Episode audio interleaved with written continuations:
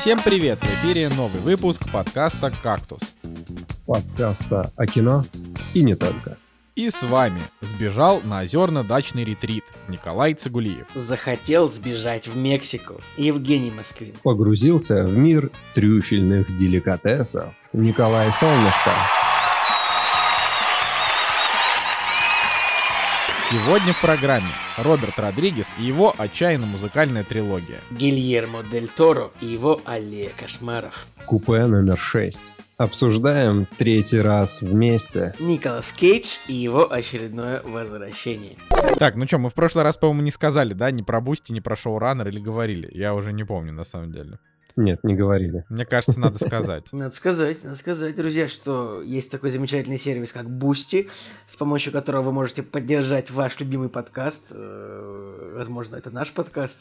Э, Именно в этом контексте я и преподношу эту новость, что вы можете поддержать наш подкаст через сервис Boosty, приобретя у нас один из определенных уровней подписки, подписки, которые там есть. Можно, например, за разумную сумму в пределах 2000 рублей заказать у нас фильм на просмотр, который мы вместе все посмотрим и обсудим. Ну, там уже есть там более, более мелкие уровни подписки, которые будут не так чувствительны для любого уровня э, взыскательности и бюджета. Также, помимо Boosty, что очень важно, мы, как подкаст «Кактус», являемся членами объединения э, подкастов «Шоураннер». Это несколько, несколько еще клевых подкастов, которые тоже так или иначе на кинотематику. Это подкасты, подкаст имени Брэндона Фрейзера, подкаст «Посмотрено», подкаст «Бака», подкаст про аниме. И вот наш кактус тоже там вот умостился, так сказать, вот в такой хорошей компании. Так что Да. подписаться, подписаться на эту всю красоту можно в Apple Podcasts. Вот где-то там, вот если у вас там есть iPhone, подкасты, можете вот найти и подписаться. А, а если Вот нет, то вы можете подписаться на телеграм-канал Шоураннер и там с радостью смотреть на новые выпуски, которые мы всегда забываем туда постить, но кто-то из наших коллег не забывает это сделать. Поэтому, да, а еще у нас есть э, секретный чатик в Телеграме тоже, где происходит э, обсуждение Джонни Деппа и всех других прекрасных актеров. Да, у Жени, короче, какие-то, к- как это, какая-то новая, а, новая любовь к Джонни Деппу после того, как, после того, как он посмотрел «Отчаянную».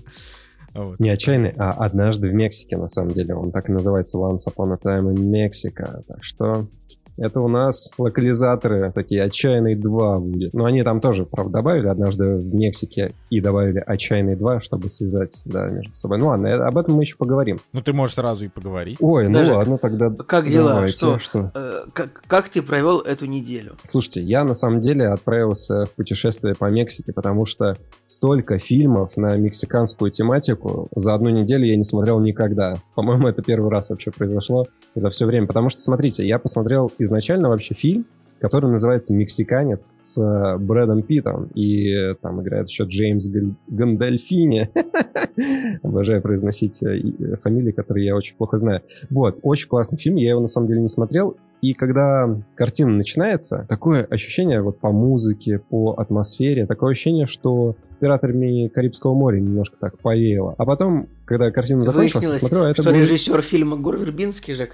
Гор А Вербинский, Почему ты да. не проверяешь режиссеров чуть-чуть заранее, ну, чтобы, так сказать... Слушай, ну, ситуацию? во-первых, подкаст мы записываем 6 лет, и иногда хочется все-таки хоть каких-то сюрпризов.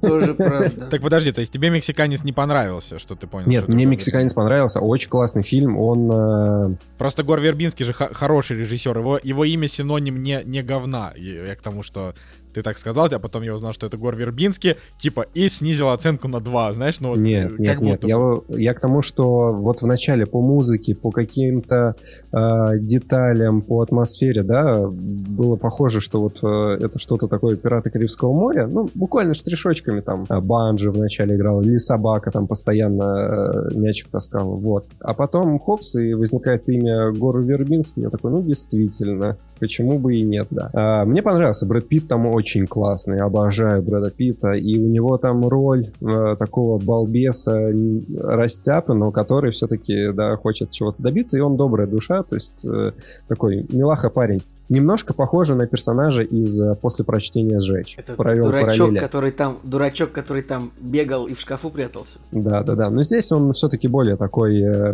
герой, просто растяпа, и который попадает в нелепые ситуации. И он вроде бы не виноват, но везде, где он э, участвует, да, всегда какие-то фейлы происходят. И за этим интересно наблюдать. Вообще очень классно сделано. И там куча других клевых актеров, и все так как-то стереотипно рушится, потому что вроде появляется верзила убийца, а он оказывается нетрадиционной сексуальной ориентацией. И это тот момент, когда я смотрю вот на представителей меньшинств, и они в тему находятся в кадре. То есть это обосновано и юмором, и какой-то харизмой актера, и вообще вот все на месте. И, короче, вот э, очень классно. Ну и, соответственно, путешествие по Мексике, такое прям сочное, яркое, с, э, со всеми атрибутами мексиканской жизни, юмором и так далее, и так далее. И, в общем, Плюс мы еще, кстати, смотрели э, в, оригинале и с английскими субтитрами. Там вот эта вот вся мексиканская речь, английская, все вот так вот переплетается. Короче, прикольно. Очень классный фильм. Немножко под э, конец э, вязнет у него сценарий. Если в начале был прям такой шик-блеск, когда ты еще даже выдохнуть не успеваешь от наслаждения вообще актерской игры, происходящего на экране, то в конце немножко вот персонажи как-то начинают э, в себе немножко закапываться, действия куда-то, что-то происходит. Но все равно, я, наверное, вот между семеркой и восьмеркой, наверное, все-таки семь, но все равно очень яркое такое путешествие. Ну так и какие следующие фильмы мексиканские-то ты посмотрел? Это ведь у нас же,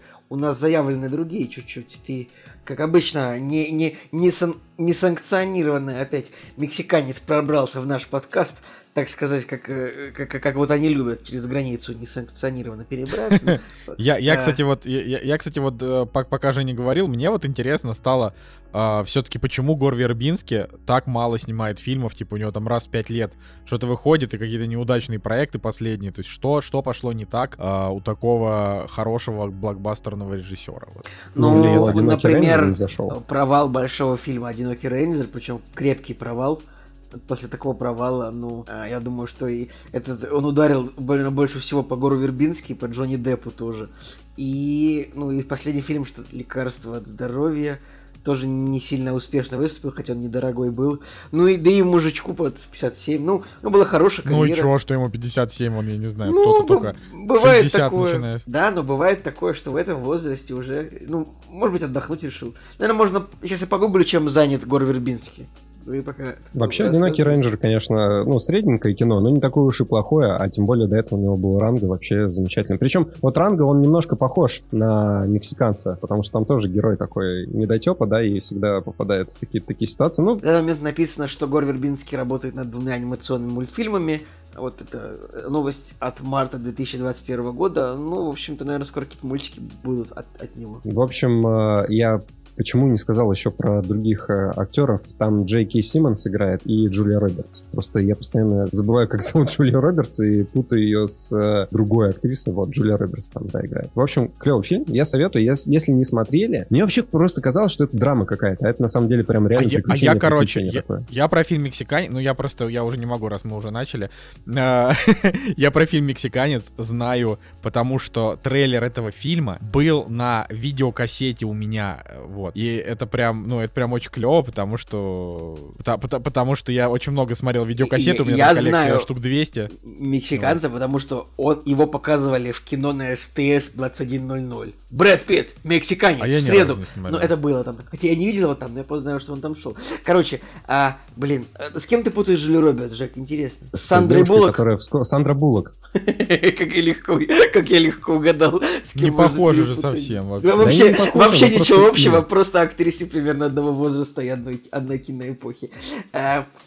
Вот, э, давай, что дальше, Жек? Да, и дальше, соответственно, вот э, было такое... э, Изначально был фильм, который просто называется «Мексиканец», а потом, потом мы посмотрели мексиканскую трилогию Родригеса, которую все знают, наверное, больше по двум фильмам, который называется «Отчаянный» и «Однажды в Мексике», который является неким продолжением. Но никто, наверное, или очень мало людей смотрели его первый фильм Родригеса, который называется «Музыкант». Ну, примерно, «Мариачи». примерно 7883 человека, судя по количеству оценок на кинопоиске, и 66 тысяч на MDB, так что, ну, говоря, никто немножко преуменьшаешь ты, конечно, но... мало кто, наверное, смотрел оригинал, да и, честно, чего греха таить, я тоже его никогда не смотрел.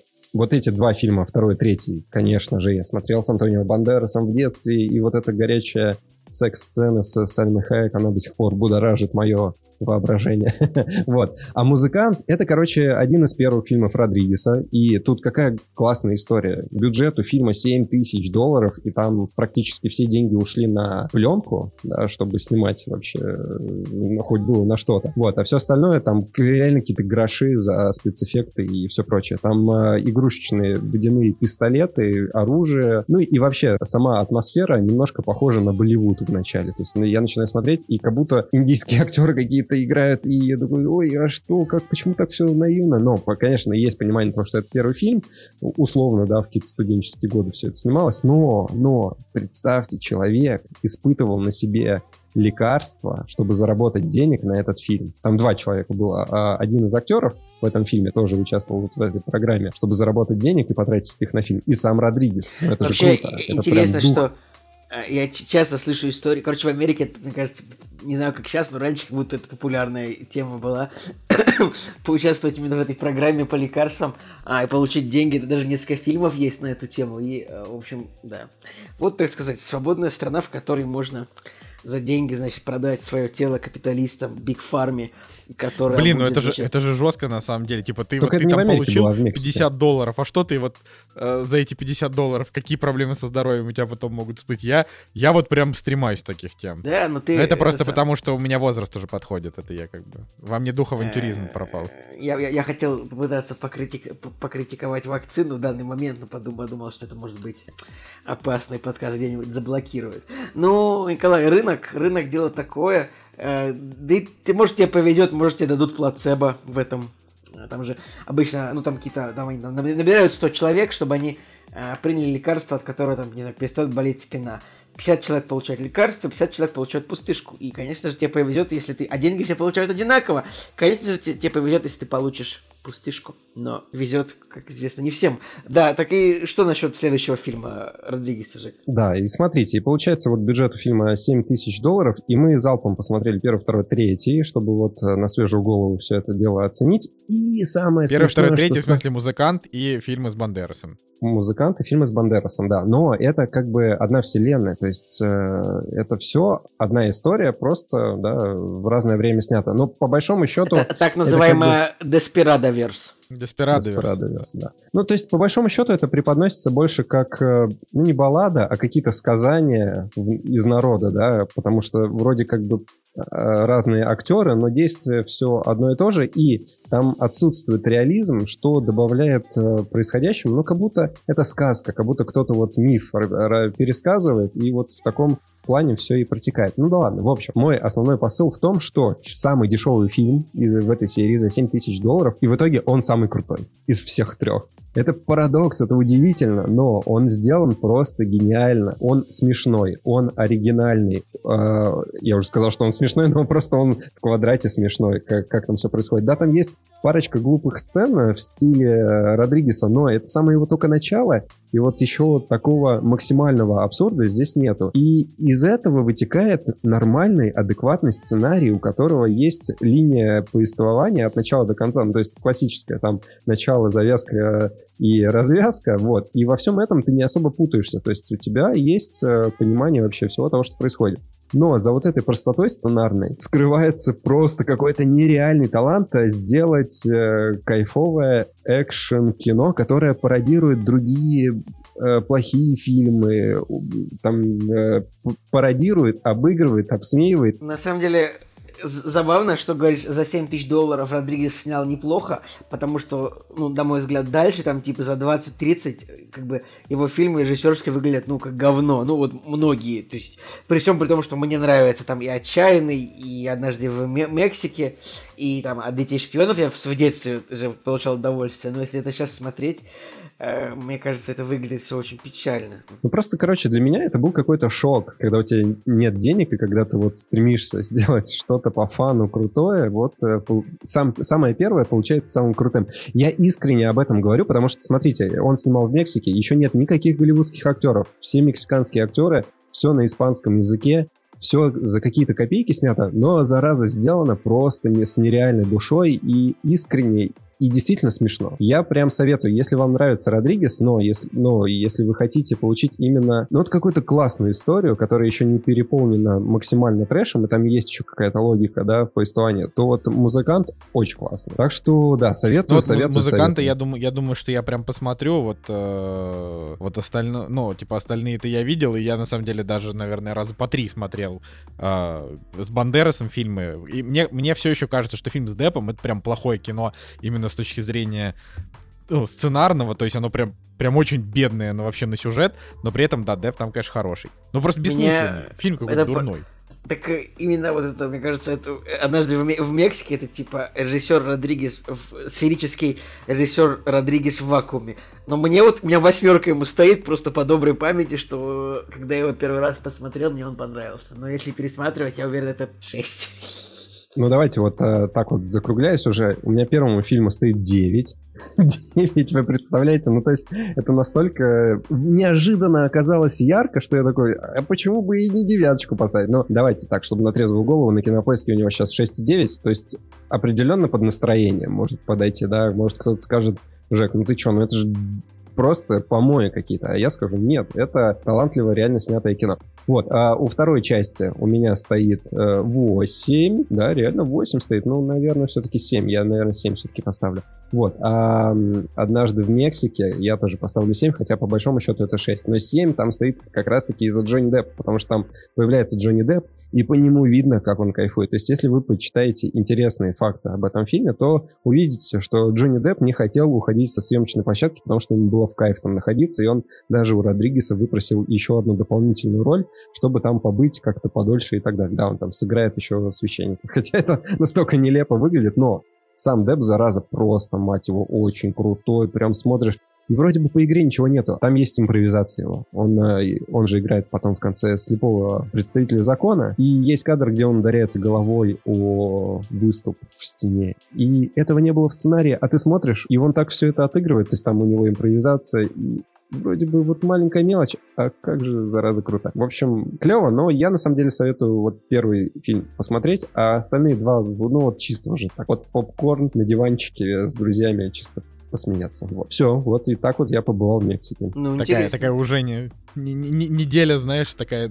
Это, это как бы вот Женя так красиво, типа, и ярко красочно рассказал, типа, а, а на деле, ну, знаешь, это вот, типа, как а, просто лежит такой на диване перед телевизором. На самом деле, это Женя, как обычно, мы такие вот так, Жень, мы договариваемся, нужно посмотреть, значит, два фильма. Женя такой, how about no, типа...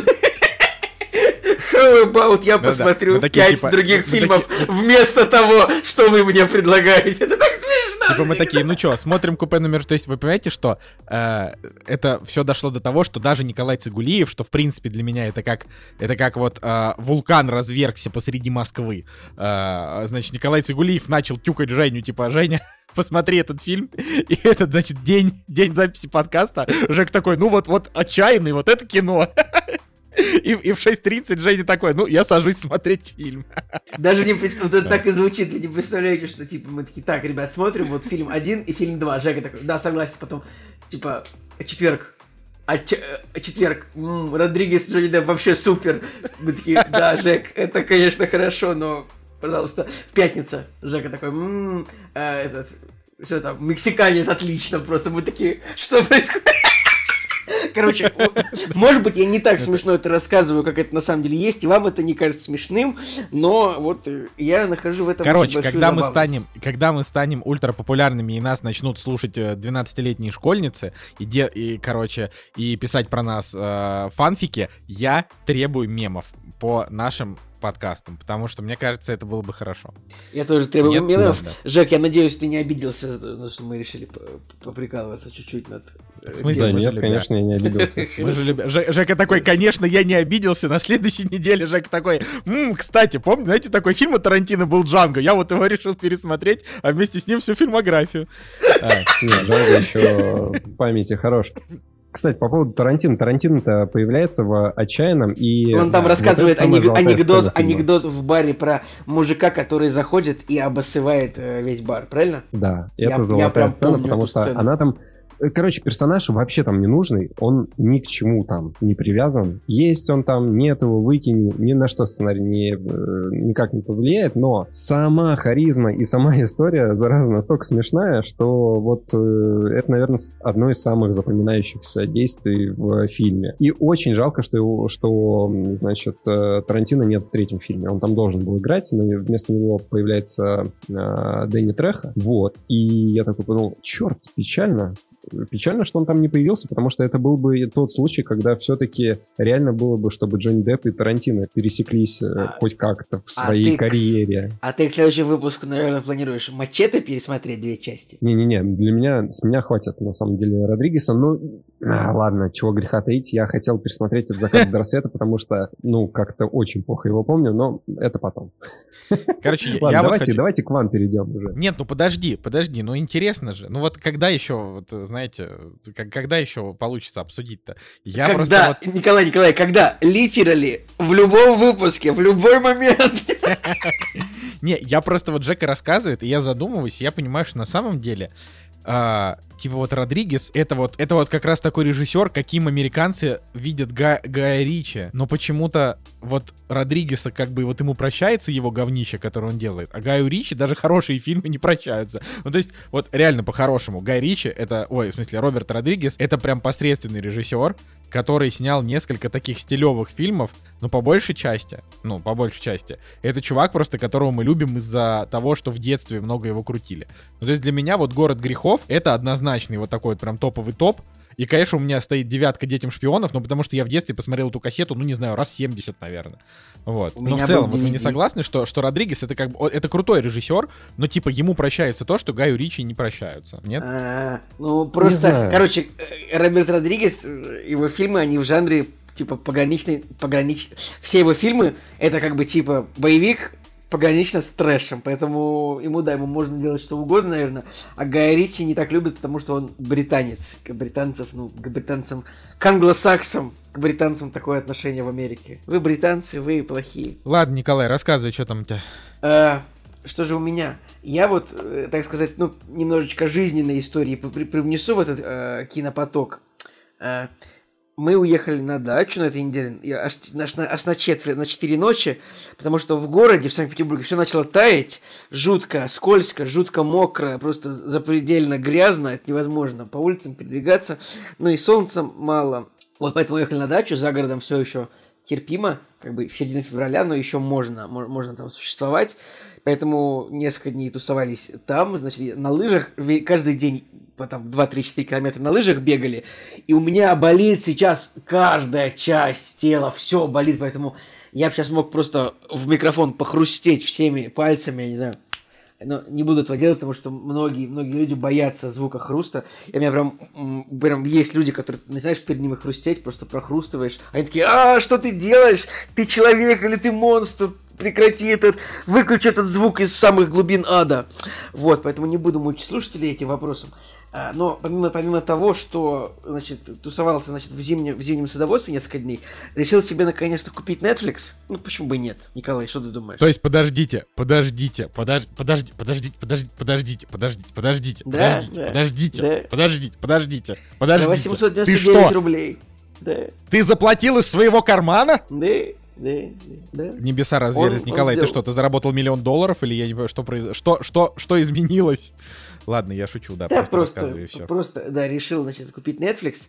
А... Просто ты решил, что, что, ты, что тебе уже 32, и заводить еще одну карточку для бесплатного Netflix, это уже просто вообще никуда не, не идет. Блин, Netflix бесплатного уже, его уже нет, к сожалению. Если бы а, он еще был... А, все, понятно. Да и вот, и а на нет, как бы... Так, и... подожди, а какой Netflix ты купил бесплатно, расскажи. А, ну, типа вот, который без 4К, потому что у меня э, нет телевизора. Я купил Full HD. Второй Отлично. уровень. А за сколько, сколько Или она третий. стоит?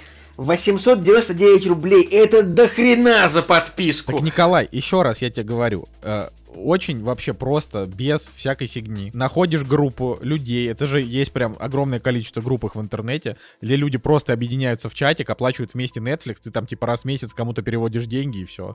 Вы Николай, вместе делаете Николай, логин, пароль. И моя подписка это моя подписка. Я не буду вот. делить ее с какими-то бомжами, которым, типа, жалко там 800 рублей заплатить за Netflix. Блин, реально же, реально, Николай, Всё, 899 Николай, я я плачу хотел тебе 250, предложить, я э, Жек, я шучу. Жек, давай, давай, Жек, давай скинемся, реально, все нормально. Я, я считаю. То есть я не бомж. Ты не бомж, Окей. ты нормальный, нормальный парень.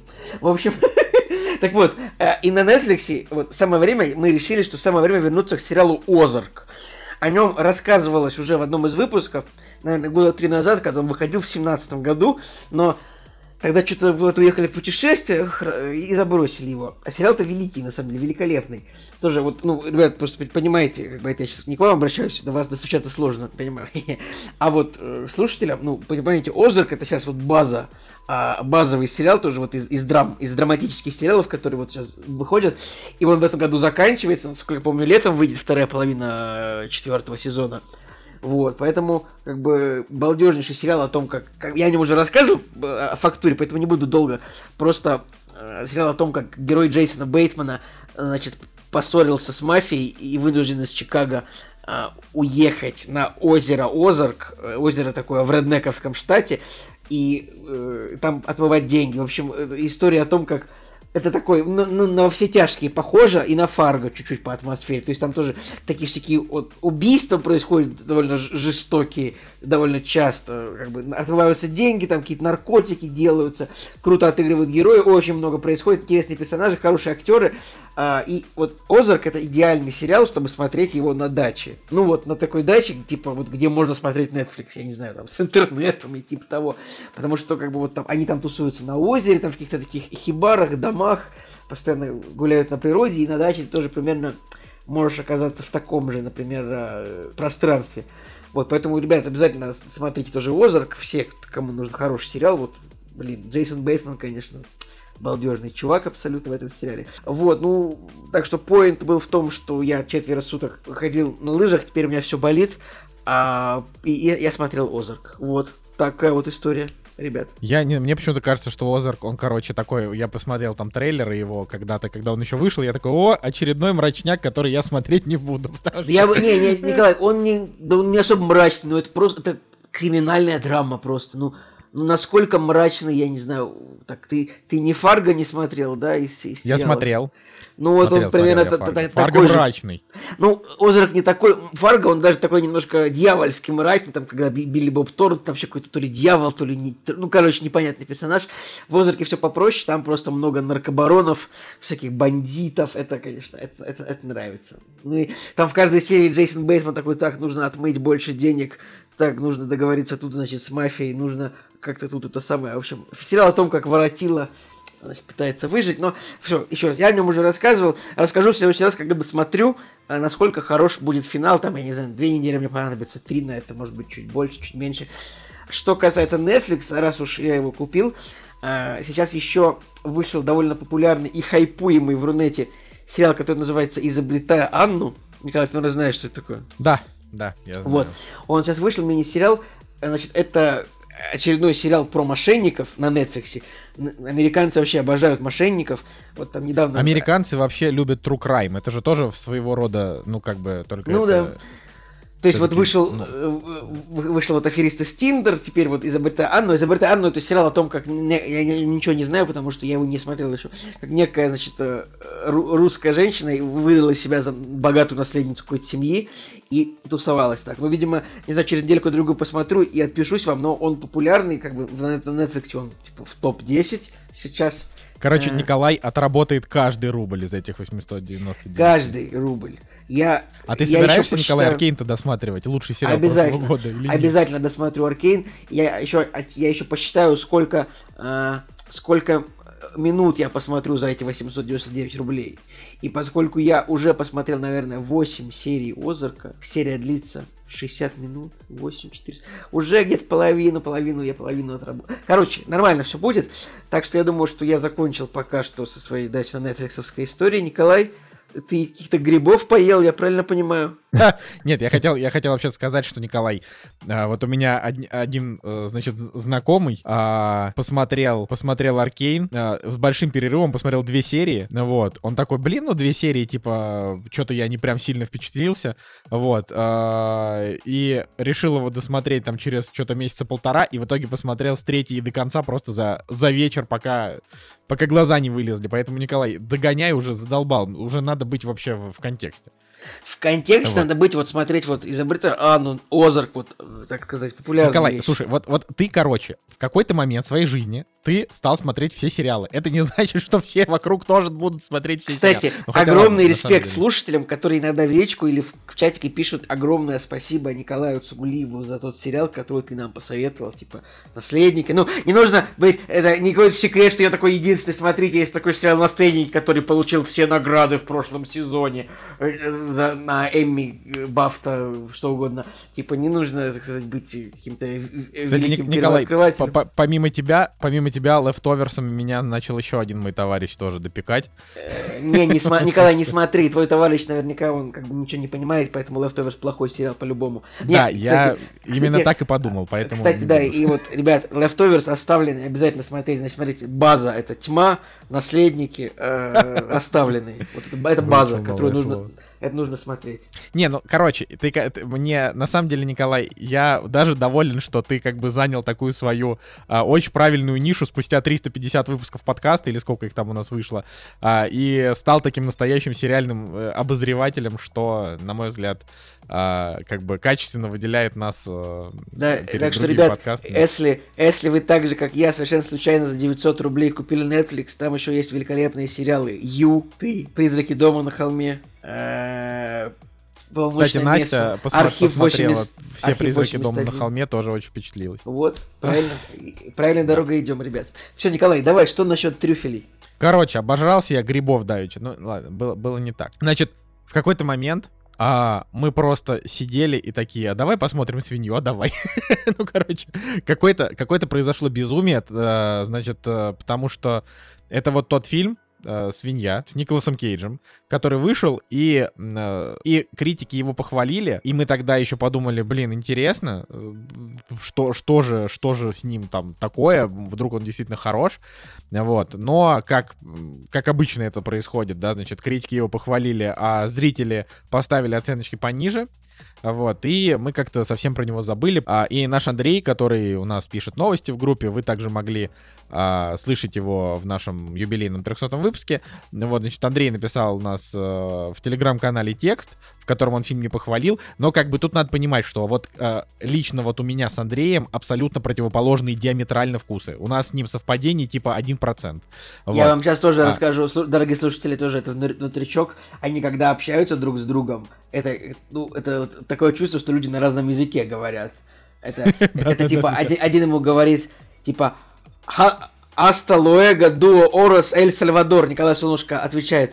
Николай Солнышко отвечает. Президент Линкольн 100 доллар билл. Типа вообще просто, ну, они не понимают друг друга. Это, это очень смешно. Вот что когда они именно, когда они именно обсуждают, э, что им понравилось в кино, это, это очень смешно. Ну, короче, да, Андрюх, привет тебе. Ну вот, да, у нас действительно с Андреем очень разные вкусы, а, но при этом у меня как бы в голове всегда откладывается, что если кто-то из знакомых, а, которые как бы не, не, ну, типа, знакомые, на которых мне не все равно, да, а, люди, как, значит, пишут какое-то свое мнение про фильм, оно все равно у меня в голове откладывается, поэтому я в голове все равно держал, что, типа, вот уже есть одно мнение о том, что фильм не супер, а, как-то вот подкорочный, и мы не смотрели. В итоге, короче, мы его посмотрели, и я должен сказать, что правило а, Андрей Николай, оно продолжает работать э, без, э, значит, безотказно. А, я считаю, что «Свинья» — это реально лучший фильм с Николасом Кейджем за многие годы. Просто он невероятно крутой. Наверное, ну, помните фильм «Мэнди»? Я не знаю, не помню, смотрел ли его Николай. Блин, я, короче, нет, я, я, и на, я не смотрел вообще ничего с Николасом Кейджем после, я не знаю, ученика-чародея, наверное. Господи. О, не, Мэнди, кстати, можно посмотреть. Мэнди не просто можно, а нужно. Мэнди Неоновый шок. Это же вообще... Ну, короче, просто история в том, что Мэнди — это очень классный фильм, а, но есть специфика, да, он классный, но, к огромному сожалению, Николас Кейдж там плохой. Ну, то есть, э, это просто очень стильно, там Панас Косматос, режиссер крутой, и Йохан Йоханссон, э, царствие ему небесное, э, очень крутой э, композитор, то есть это, ну, это реально классный фильм. Но не благодаря Николасу Кейджу, он там сыграл из рук вон плохо. А вот «Свинья» — это фильм, когда ты вспоминаешь, почему у Николаса Кейджа в принципе есть Оскар, да, почему, а, почему его можно и за что его можно хвалить. То есть это вот, это, это важно. Вообще про что кино? Это, значит, фильм про то, как а, мужик такой, похожий на бомжа, практически не разговаривающий, он а, живет в лесу. И раз в неделю к нему приезжает такой молодой, э, такой хлыщ на комара, по-моему. И забирают у него коробку с трюфелями. Эти трюфеля, э, значит, находит ему свинья, с которой вот, собственно, главный герой э, и живет. Его зовут Роб. А, и вот первые, там, не знаю, пять минут фильма буквально, а фильм идет всего полтора часа, он реально недолгий, а первые там пять минут показывают вот историю о том, что вот они там ходят, э, свинья ищет трюфеля, э, он их отдает чуваку и живет дальше. Чувак ему там за это даже не деньги платит, а просто привозит тоже там какое-то продовольствие. А сейчас я немножко расскажу для тех, кто вдруг не знает, что такое трюфеля. Это абсолютно нормально. Не, не нужно жить, как это, не нужно себя корить, если вы не знаете, что такое трюфеля. В этом ничего такого нет. Трюфеля — это грибы, а, которые можно а, отыскать только в очень специфических местах. Например, там в Европе их можно найти где-то там во Франции. А, значит, э, и для того, чтобы найти нормальные трюфеля, нужно, ну, то есть чаще всего их действительно ищут трюфельные свиньи. А, и это не миф. То есть, э, как бы нельзя просто вот взять и найти трюфеля, нужно понимать, в каких местах они могут расти, ну и, собственно, чтобы у тебя было животное, которое натаскано на них. Ну, вот, немножко, трюфеля... можно немножко, э, немножечко больше фактуры. На самом деле, они могут расти не только во Франции, они, в принципе, есть во всей Европе, даже в России где-то на юге. И их ищут не только свиньи, но также есть такая э, собака специфической породы, которая называется Лаготта романьола. Это, я не знаю, зачем я это рассказываю, просто есть еще собака, который ищет трюфеля. Вот. Нет, так это интересно. Про Всё. собак, кстати, я не знал. Я только про свиней Вот, знал. ты можешь погуглить, э, так называется Лагот Тороманьола. Она такая забавная собака. Я знаю эту историю просто потому, что меня периодически в один э, питомник приглашают пофотографировать щенков на продажу. Щенки э, Лагот Тороманьола стоят от 150 до 250 тысяч рублей. Ну, э, вот так Ой, вот. они очень милые, я смотрю, ну, Лагот Тороманьола. Ну, на пуделя немножко похоже. Я, я не фанат собак, у которых э, волосы закрывают глаза. Я плохо вижу душу этих собак. Вот. Э, лирическое вступление. Николай, пожалуйста, продолжай. Короче, вот. И, соответственно, э, трюфеля — это не просто какие-то там грибы, да, это очень дорогие грибы. Э, то есть, грубо говоря, до там появления фудкортов в России, фудкортов не в плане, где Макдак, а вот фудкортов с, с нормальными местами, а, до появления фудкортов трюфеля это было вот, это только богатые могли, могли их поесть, то, типа не просто богатые, а типа, ну, очень богатые, потому что это большая редкость, очень дорого стоит. Очень дорого. Сейчас, а, ну, там, не знаю, в Москве блюдо с трюфелем можно съесть за 500 рублей, это как бы тоже не 3 копейки, это там не гамбургер в Макдональдсе, но это не неподъемные деньги, то есть если хочется попробовать, что из себя представляет блюдо с трюфелем, это можно сделать и там и в Москве, и в Петербурге, и уже где угодно. Это уже перестало быть редкостью. Я на самом деле трюфеля вот лично не люблю. Я попробовал просто все возможные блюда с ними, которые есть. Там пасты, бургеры, там что угодно. А, Я там, посмотрел ризотто. сейчас, кстати, цену за трюфель вот так вот, если покупать. Ну вот в городе Санкт-Петербурге, например, э, трюфель одна штука 19 грамм стоит 3,5 тысячи рублей. Мне кажется, Слушайте, это... так надо не золото скупать, а трюфели. Не, не надо, они же быстро завянут. Не надо, Жек. Жек, если у тебя есть много денег, лучше купи золото, а еще лучше доллары. Нету, украли у меня все. Жека, а ты любишь, Слушайте, ты любишь трюфели? Мы же тоже, короче, на Новый год... Нравится. Да, мы на Новый год э, купили, точнее, я купил, заказал э, трюфельный соус, там баночка такая масенькая-масенькая, стоила 500 рублей, но так как это была тематическая такая тусовка, вечеринка, и подарок тоже был тематический, я тогда не особо как-то на цену не обратил внимание, думаю, ну ладно, как бы окей, это подарок и все. Потом до меня стало доходить, что что-то как-то слишком дороговато для этой баночки маленькой. И сам вкус трюфелей, конечно, немножко меня поворотил в начале. Я не очень его взлюбил. Даже хотелось выкинуть эту баночку, чтобы больше не нюхать вот этот а, адский запах. Но потом была такая история, что мы добавили этот соус в лазанью, самодельную, кстати. И, о чудо, вот именно трюфельный привкус дал вот этой лазанье нереальный какой-то аромат и вкус. Было очень вкусно. Я подумал, что вот реально чуть-чуть приправы вот этой вот. Ну, майонеза, майонеза чуть-чуть, вот пару ложек, и будет супер. Как и любое блюдо. Майонез, кстати, это реально тема. Но вообще, надо сказать, что э, хоть многие люди там трюфели не понимают и так далее. Я говорю, я небольшой фанат трюфелей, но э, в Москве, например, есть одно место, в котором я как-то поел пасту с трюфелями, которая меня прям вообще поразила, потому что она была очень вкусная. Но это вот один на миллион, в основном они просто туда как бы, ну, там, не знаю, натирают какую-то эту стружку трюфельную, ну и такое. Короче, Ладно, ребят, давайте, ну, важно, давайте можно, фильму, да? не, не, можно еще раз, давайте, пельмени или хинкали?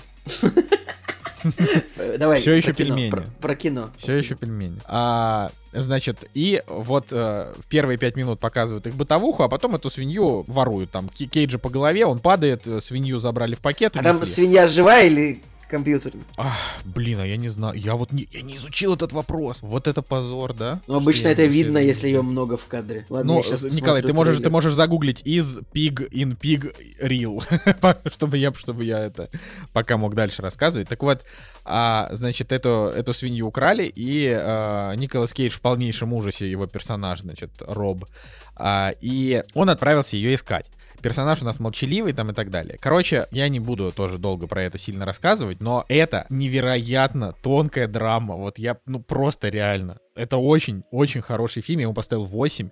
Я им очень впечатлился, я вот в конце сидел, я прям был вот на, таки, на, на, на таком каком-то эмоциональном, не знаю, в, каком, в каком-то я пребывал эмоциональном вдохновении, что ли. То есть я сидел и думал, вот как же вот этот фильм действительно заставил задуматься о таком огромном количестве вещей, а он простой, как 5 копеек. То есть по факту а, там в фильме есть и кровь немножко. То есть это, если что, это не какой-то там кровавый побоище, где он там пошел искать свою свинью, и поэтому он там взял, я не знаю, лопату и начал отрубать людям головы, чтобы найти свинью. Там вообще такого нет. То есть он действительно там э, несколько вещей с ним происходит таких. Я думал, ты скажешь, он взял лопату и сам пошел копать трюфели. Это я, я вот я не буду отвечать на и это. сам как бы стал свиньей. Вот тебе метафора. Блин, ну. Слушай, красиво, но нет. Такой метафоры в этом фильме нет. В общем, это просто это кино, оно способно удивить. То есть поначалу ты думаешь, не, ну, что это такой немножечко сюр. Не в плане сюр, чтобы, что вот такой, как вот фильм Мэнди, например, да, в котором что-то безумно происходит, и ты думаешь, реально там чувак ищет свинью, э, э, это очень странно. Потом там Николас Кейдж рассказывает там монолог, который тоже какой-то вот он очень такой странный. И ты думаешь, ну окей. А, а потом фильм начинает развиваться. То есть там суть в том, что его персонаж, значит, э, его привозят в город, потому что он собирается искать эту свинью в городе. Э, и как оказывается, в этом городе он легенда. Да, но я уже как не буду Уилл говорить Смит? легенд. Что? Как Уилл Смит, как да, Уилл да, да, Смит. только белый. Вот. И я не буду спойлерить, в чем именно и так далее, но он для этого города очень много, очень многое сделал.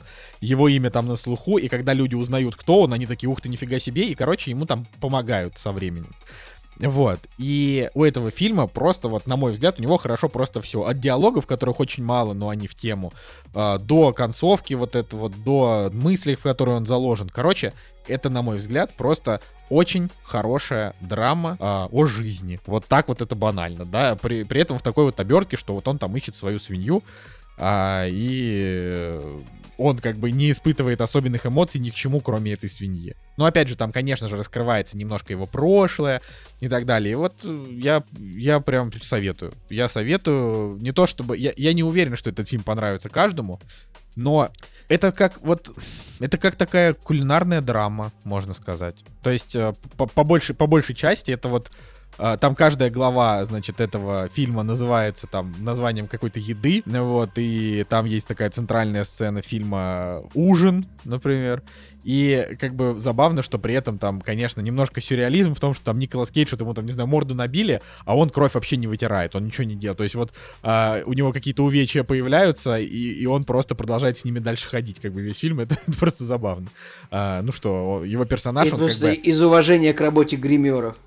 Да, потому что, скорее не из уважения, а потому что они такие, так, Николас, типа, нам нужно отснять фильм за один съемочный день. У нас эти гримеры на второй день не оплачены, так что давай, пожалуйста, как есть. Тоже, тоже вероятно. Да, вот, короче, очень советую, да, это, это, это все.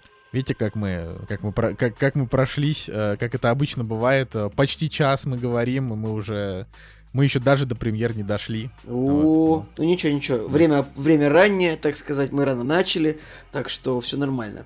Ну что же, поехали дальше. Вот и они! Премьеры недели! Итак, дружочки, а, премьерный день, э, 17 февраля 2022 года. А, И э, нужно вот короткой строкой констатировать, что в целом каких-то огромных премьер нет, каких-то важных премьер нет. Но, может быть, какой-то фильм, выходящий сегодня, обратил, смог обратить на себя ваше внимание. Я, я бы сказал про фильм «C'mon C'mon», но просто, что, потому что там Хоакин Феникс, потому что у него высокий рейтинг, ну, в общем, я думаю, что этот фильм я смотреть буду точно. Очень круто и очень странно, что когда ты запускаешь трейлер, то там э, компания СТВ, и я такой, так, подождите, а, ну, они же обычно продюсеры, они же не прокатчики именно зарубежного кино, которые покупают, да, чтобы показать его на российском рынке. Это ты про «C'mon C'mon»? Да, про C'mon C'mon. Так там Я же думаю, Иван прокатывает. Да, но когда ты запускаешь трейлер, там вначале кинокомпания СТВ и знак, ну, этого Сельянова, значит. И я думаю, это что, подождите, они что, спродюсировали как-то этот фильм? Ну, вроде открыл список, нигде не значится. Да, я Именно- тоже, я тоже не вижу, чтобы а, они были продюсерами этого фильма, но То есть, скорее всего, они купили его для проката, что очень странно для ну, продюсерской компании, которая обычно занимается именно выпуском кино. Ну да ладно. В общем, в любом случае, фильм черно-белый, фильм про что-то, про жизнь человеческую, непонятно, да, но так завлекает, потому что я посмотрел все другие трейлеры на этой неделе, и, конечно, C'mon C'mon, он выглядит, ну, наиболее таким значимым, наверное, проектом.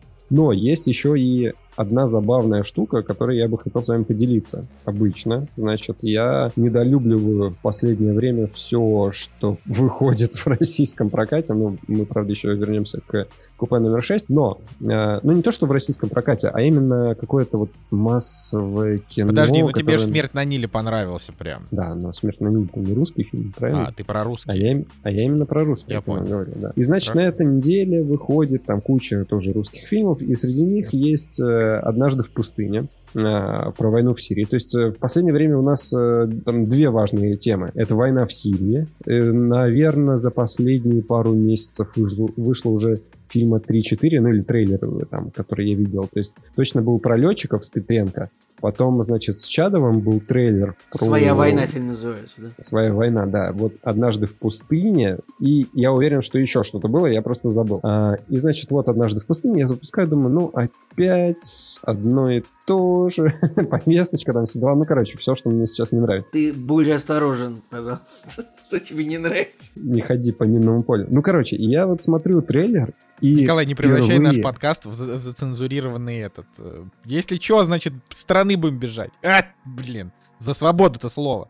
Так, Ладно. а я не понял, я же ничего еще... Да ничего, просто Николай сейчас это, самоцензуру при- п- включил какую-то неясную, да. Короче, Давай. суть в том, что в этом трейлере, ой, в этом фильме, э, у этого фильма очень крутой трейлер, и я такой, погодите-ка, и музыка на месте, и вот музыкальный саунд-дизайн какой-то крутой, с перебивочками, там, фризами какими-то вот этими всеми фишечками, финтифюшечками современными. Круто. Потом я смотрю на картиночку, картинка тоже такая сочная, прям э, ну, не 19-17, конечно, но какие-нибудь персонажи, которые стоят на фоне взрыва, и там все взрывается красивые, красивые взрывы.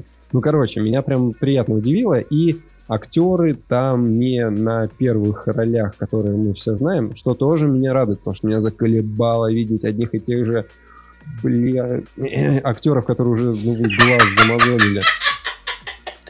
Вот. И, короче, короче, я прям приятно удивлен. Фильм-то, может, и плохой, как окажется, но по трейлеру я наконец такой, ну, наконец-то сделали нормальный трейлер. Прям все слышно, видно, хорошо, и не какой-то косорукий, косожопый чувак это все делал. Молодцы. Прям вот э, респектую. Эх, так что, да. А все остальное, я не знаю. Ну, на самом деле, смотрите, есть еще фильм э, «Жажда золота» с Заком Эфроном. Я тоже, значит, открываю трейлер, и красивые кадры, и все прям такое вот резкое, контрастное. И по трейлеру даже фильм круто выглядит. То есть там какой поинт? В том, что такой мир, мир Ака Безумный Макс, когда у нас, э, ну не просто апокалипсис, но вот уже, да, когда мир разделен на какие-то социальные грани, и все вот прям такое, все плохо-плохо так. И, значит, Зак Эфрон, как главный персонаж, находит э, слиток, ну не слиток, а кусок золота такого прям, э, и говорит, все, вот я его должен продать, э, отнести куда-то. А у него там был напарник, и он говорит, давай я в город сгоняю за техникой, а ты сторожи это золото. И все действие происходит с Заком Эфроном в одном э, пространстве, вот в этой пустыне, и он его там хранит и пытается как бы не сойти с ума. Выглядит круто. Но потом я смотрю оценки 5,6. Блин, я так понимаю, что у Заку Эфрона всего 34 года, а он уже уехал сниматься в австралийские фильмы. Вот в эти, этот, этот фильм «Жажда золота», это австралийский фильм с рейтингом 5,5 типа, все так плохо с карьерой молодого человека. Ну, блин, не знаю даже. Ну, в, Николай, ну вот Рику Далтону хорошо. пришлось уехать в Италию, чтобы воскресить свою карьеру, понимаешь? А Зак Эфрон вот в Австралии. Ну, в, в, короче, Австралия это не то место, где можно воскресить актерскую карьеру. Хотя, блин, я смотрю, когда вообще... Блин, почему, когда вообще был известен Зак Эфрон? Чем? Папе снова 17? А, классный мюзикл? Нет, почему он Зак Эфрон это просто нормальный чувак, которого можно нормально снять в фильме, и все. У него как бы хоть, есть фильмы хоть с хорошим один, рейтингом, один нормальный фильм с Заком Эфроном, пожалуйста, назови мне, несмотря его, фильмографию. Да в смысле? Вот я уже посмотрел его фильмографию. Типа, ну я, давай, нормальный фильм. Ну, хорошо, назови мне нормальный фильм с Заком Эфроном, посмотрев его фильмографию. Короче, даже несмотря его фильмографию, он недавно в нетфликсовском сериале про маньяка играл, э, где его актерскую игру очень хвалят. Вот. А так в целом, ну, типа, ты хочешь, чтобы он был в главной роли. Если в главной роли, то тогда давненько не было таких фильмов. А если просто фильмы, где он играет, то, пожалуйста, там и величайший шоумен, и горе-творец, пляжный бездельник. Ну, это, как бы, не, не, конечно, не всем он там заходит.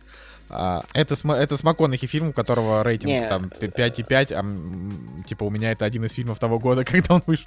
А, да, ну короче, я согласен абсолютно, что Зак Эфрон это не какое-то там величие, но это просто чувак. Ну, типа. Слушайте, а я хочу ошибку свою признать, э, когда я сказал, что в одном из предыдущих подкастов о том, что э, непослушника посмотрит полторы тысячи человек, ну понятно, что я утрировал, но в итоге его посмотрел 639 тысяч человек, собрал 1 миллион долларов. 639 тысяч? Или 39? 639 тысяч человек. 639 тысяч человек.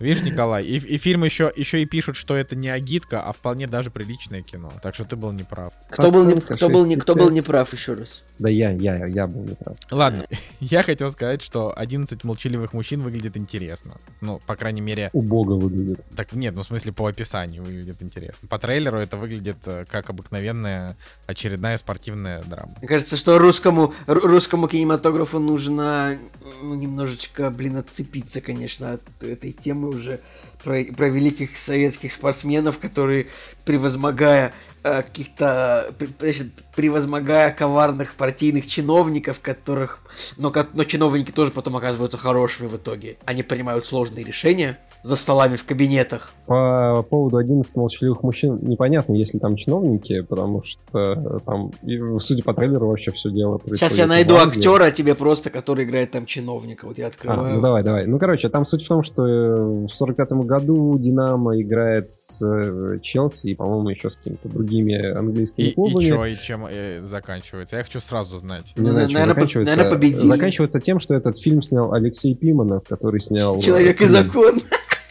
Человек и а, закон. Это ведущий программы Человек и закон, даже уморительно. Этот фильм идет в анналы сразу же. Ну, я думаю, что рейтинг будет 4,1, скорее всего, фильма, но я Короче, ребятушки, турне «Динамо» по Великобритании 45 года, серия из четырех товарищеских матчей, сыгранных советским футбольным клубом «Динамо» в ноябре 45 года сильнейшими профессиональными клубами Англии, Уэльса и Шотландии. Вот. В двух матчах футболисты клуба «Динамо» добились победы. Два были сведены к ничьей. Разница мячей 19-9 в пользу «Динамо». Короче, вот штука вот. в том, что они, наши киноделы еще как бы любят добавлять драмы там, где ее нет. Товарищеский матч никогда ничего не значит на клубном уровне. Ну, то есть ну, они просто приехали типа. потусоваться, как бы, по сути, да? Ну, ну товарищеский да, матч это... война. Товарищеские матчи, как бы, они значат что-то на уровне сборных иногда, но тоже все, все, все понимают, что, ну, товарищеский матч. И как бы, ну, вот у нас, по-моему, фильм про хоккей. Какой, какой фильм про хоккей там этот тоже популярный? Это «Легенда 17», да? Там тоже Легенда в конце... 17. тоже, там тоже в конце товарищеский матч был, насколько я помню, который, ну, не значил ничего. Вот есть фильм, а, значит, «Движение вверх», вот там, значит, матч значил. Вот в этом матче, один, в, в этом фильме «11 молчаливых мужчин», ну, вот, товарищеский матч, это не, не, ничего не значит. А, слушай, ну смотри, на самом деле в «Легенде номер 17» там как бы все-таки соревновательный был дух. Может быть, я ошибаюсь, может, я, может, я путаю, я, может, я путаю с каким-то еще фильмом, где-то точно был. Не-не, в «Легенде номер 17» там э, именно вот это вот кровное противостояние двух э, соперников, которые, ну, которых okay. нужно ни во что бы то ни стало победить. Э, ну, я не знаю, это в нашей истории так преподносится. Но мне кажется, для канадцев то же самое, наверное, было, когда их э, когда их э, самолюбие кто-то задел, когда их кто-то победил, они такие, так, в смысле? В смысле? Надо Жека говорит, говорит сейчас прекрасно, как вот как, как рассуждают эти наши режиссеры, такие, вот так да, мы с ними да, да, да, да, да, да, да. Слушайте, на самом деле, вот вы пока обсуждаете, я смотрю, это, это очень любопытная историческая все-таки история. Историческая история. Господи, просто, пожалуйста, вырежите меня. А, это, это любопытно, потому что там, например, советская сторона выставила аж целых 14 э, условий, требований, э, там, которые... которые Гарантии безопасности, я бы даже сказал. Не, ну там, там именно требования, что там, когда должны проводиться матчи, там, что выделить 600 билетов для проживающих в Лондоне советских граждан. Ну, в общем, это прям очень интересно. Я не буду это все сейчас рассказывать, но я подожду рейтингов, если будет какой-нибудь 6,8, я посмотрю, потому что сама по себе тематика, это, это как вот был фильм uh, The Race, по-моему, про то, как чернокожий бегун приехал на Олимпиаду в нацистскую Германию. Вот. Э, и мы про него рассказывали. По-моему, у нас даже есть видео в «Кактус», где мы про этот фильм говорим. И это интересно даже не с точки зрения там драматургии, а с точки зрения того, что это какой-то вот а, необычный момент а, запечатленный в истории. То есть, смотрите, одно дело это когда там, я не знаю, снять очередной фильм про то, как там какие-то наши спортсмены что-то выиграли. Как бы, уж простите там за снобизм, но это уже, уже, уже немножечко, простите, надоело лет пять назад. Вот. А, а вот когда, например, говорят, ну там, не знаю, 45-й год, война только закончилась, и какой-то там Динамо приехала для того, чтобы сыграть сильнейшими английскими там сборными, которые вообще просто изобрели футбол практически. Вот, и это, это любопытно. Блин, ты, кстати, сейчас хорошо сказал, типа, что наши спортсмены очередной раз что-то выиграли, типа, зачем об этом снимать? На самом деле, правда, ну, мы, типа, одна из, я сейчас не то чтобы это какой-то квасной патриотизм, но э, у нас очень много сил и вообще э, вложено вот в стране за последние, там, не знаю, 50 лет в спорт, и да, мы часто много что-то выигрываем, потому что мы, мы мощная спортивная держава, и снимать, ну, о каждой победе кино, я не знаю зачем, если, ну, мы все время что-то выигрываем. Вот, вот так вот. Ну, не, ну ладно, типа... с другой стороны, короче, я, я не то чтобы считаю, что не нужно снимать про каждую победу фильм, просто, ну, выделяйте маркетинг, маркетинговые бюджеты на рекламу не только таких фильмов, например. Я говорю, мне все еще интересно, что будет с Волконоговым, как его будут рекламировать, будут ли его действительно промить объяснить. А, потому что, ну, как бы фильм вроде такой сильно критикующий э, сталинизм и сатирой на наше время, то есть что, что там будет, кто вообще, а, будут ли его показывать или... Ладно. Ну, на этой неделе, на самом деле, огромное количество премьер. Я бы заканчивал, потому что это мы можем долго обсуждать. Тут и театральные всякие английские спектакли идут, и российские документалки. Ну, правда. Пожалуйста, Николай, давай закончим и поедем к, к твоей любимой рубрике. Цифровые релизы. Да, просто отправимся на автобусе э, обычных релизов в страну цифровых. Ничего интересного особенно на этой неделе не выходит. Значит, последний богатырь выходит. посланник тьмы. Что ты говоришь? Дом Гуччи выходит наконец-таки. Подожди, я, я, я до этого еще не... Да, а когда он выходит? Какого числа? Так, подождите-ка, нужно, а, нужно вспомнить. Он выходит 23, да, 23 э, февраля. 23 февраля А это 23 выходит. февраля, это через неделю уже, Блин, это не сейчас. Ладно, раз он сказал уже, все равно скажем. Это какая-то жуткая история. Дом Гуччи, он вышел в кино 5 ноября, э, по-моему. Нет, короче, он вышел 9 ноября вот, э, ну, вот в мире в России в начале декабря его так долго нету вот в цифре, невозможно, уже хочется посмотреть, но он все еще в кино идет, на самом деле, есть сеансы, а, вот даже сейчас, хотя фильм вышел, ну, три месяца назад уже, но он собрал в России хорошо, и можно порадоваться за Ридли Скотта, что хоть какой-то его фильм, ну, да, но чисто технически, больше, чем да, последняя он, дуэль. Да, чисто технически он выходит, получается, 23 февраля, но мы записываем 23 февраля, выходим 25, ну то есть как бы можно и на этой неделе сказать, что он Да, ну, короче, хорошо, но все-таки, все-таки, блин, Дом Гуччи это пример следующей недели. На этой неделе а, Последний богатырь, посланник тьмы, потом фильм Вальдо э, с Чарли Ханом и Мэмелом Гибсоном, ну, у него что-то рейтинг 6,2, но как бы просто, да, такие актеры хорошие. А, и вот никаких таких больше прям вот э, каких-то крупных премьер особенно ждать не стоит, но, например, э, если вы э, любите хорроры, то на Netflix выходит «Техасская резня бензопилой», у нее, кстати, довольно интересный трейлер, я даже его, А, скорее это всего, что, посмотрю. это выходит новая часть или что это такое? Да, да, это ремейк, там даже есть э, в трейлере один, и это, я насколько понимаю, это прям конкретно вот как э, с этим, как с Хэллоуином, это прям продолжение фильма 74 года. Они вот так вот решили сделать, типа 50 лет спустя кожаное лицо там а, будет там всех убивать. Интересно посмотреть, во-первых, как Netflix, э, какого уровня расчлененку сделает Netflix, а, это раз. Во-вторых, он идет всего 80 минут, ну, то есть, как бы, не шибко-то много времени на это будет потрачено. И там была очень удо- удачная шутка, когда он заходит в автобус с бензопилой, люди начинают снимать э, его, все достают телефон, начинают его снимать, потому что думают, что это какой-то прекол, а он потом начинает всех э, рубить. Ну, то есть, как бы не смешно, с одной стороны, с другой стороны.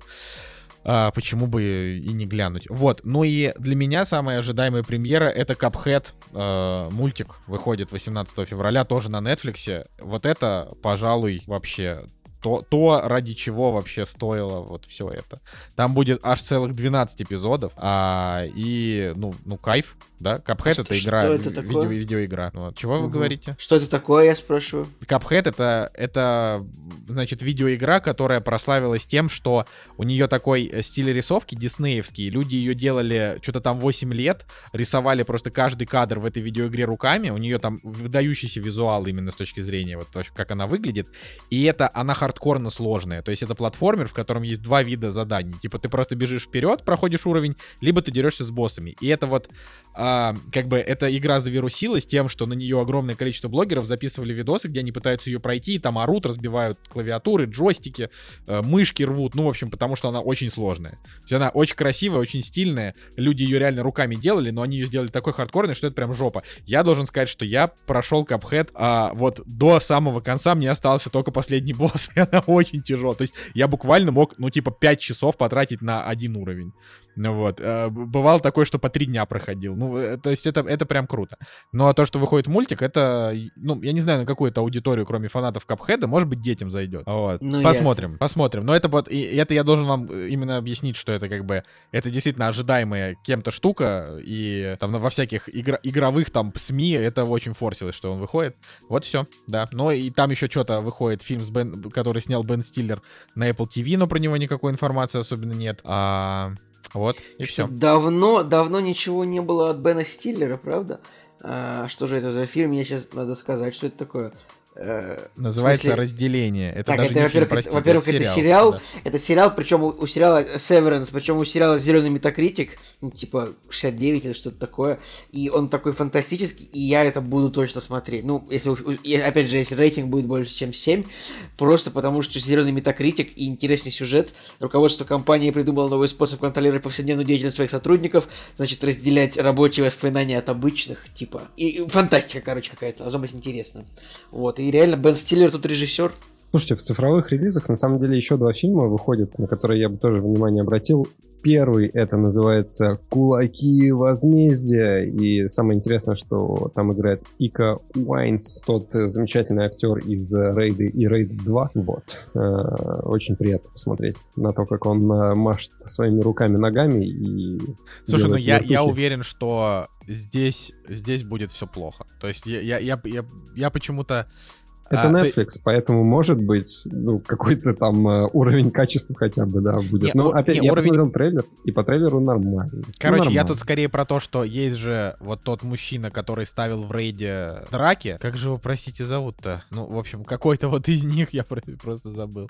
А, и это и, и- этим он абсолютно велик. Но э, наличие Ика Вайса, ну, не значит, что, что нам повезет. Но кто его знает? Да я так, я для а поклонников. А второй? э, называется «Город лжи», который в 2018 году должен был выйти на больших экранах, но, по-моему, его отменили. То есть, э, либо пустили сразу в цифру. Если мне память не изменяет, в общем, его не показывали на больших экранах. И вот он сейчас почему-то в России выходит э, в цифре. Там играет Джонни Депп, про которого я уже столько много говорю, и Форест Уитакер, но это можно опустить. А чё, подожди, а чё тебе Форест Уитакер-то? Он классный. Он, он сейчас лучше, чем Джонни Депп. ну, типа, последние годы точно. Ну, не знаю, мне кажется, он всегда играет одного и того же персонажа. Ну, э, Тоже верно. проехали, проехали, да. И вот, но просто увидел, что фильм с Джонни Деппом выходит в цифре. Э, судя по оценкам, не очень кино зашло, 5,9, хотя на MDB 6,5, что, в принципе, ну, еще куда не шло. Но в любом случае, да, какой-то фильм с Джонни Деппом, который вы, наверное, никогда и не видели. Вот, ну И, и, наверное, никогда и не увидите, да, потому что, ну, типа, фильм с рейтингом 5,9, и кто его знает. А, хотя MDB там более достойный, вот так, да, это, это правда. Лады, чё, поехали, поехали обсуждать э, уже что-то важное, да, чтобы, чтобы оправдать вообще существование этого выпуска, о том мы уже час 15 говорим о, о наших делах по факту. Да, да, Вот. да. «Кактус» — подкаст о кино и не только. А, итак, друзья, сейчас наконец у нас будет общее обсуждение большого фильма. Ну, как сказать, большого фильма. Что мы подразумеваем под большим фильмом? Значит, фильм, который номинирован на Оскар, фильм, который идет э, 150 минут, фильм... Фильм, большого- который, когда ты заходишь в комнату, он какой-то вот такой вот внушительный, и ты такой... Такой, «М, ты видишь, такой, он занял весь диван. Это вообще как? А, под- Подвинься, мерзавец. Вот, фильм «Аллея кошмаров», фильм Nightmare Элли, «Аллея кошмаров», фильм режиссера Гильермо Дель Торо. А, это, значит, вот, что вот это последний фильм режиссера Гильермо Дель Торо. Напомним, что недавно у Дель Торо был Оскар за фильм а, «Форма воды», за лучший фильм и за лучшего режиссера. Вот это всегда очень престижно и почетно, когда режиссер берет дуплет и лучший фильм, и лучший Оскар. Такое бывает не всегда, напомним вам. Вот. И вот в этом жанре, в каком-то таком мистичес- полумистическом нуаре, как бы Дель Торо основался.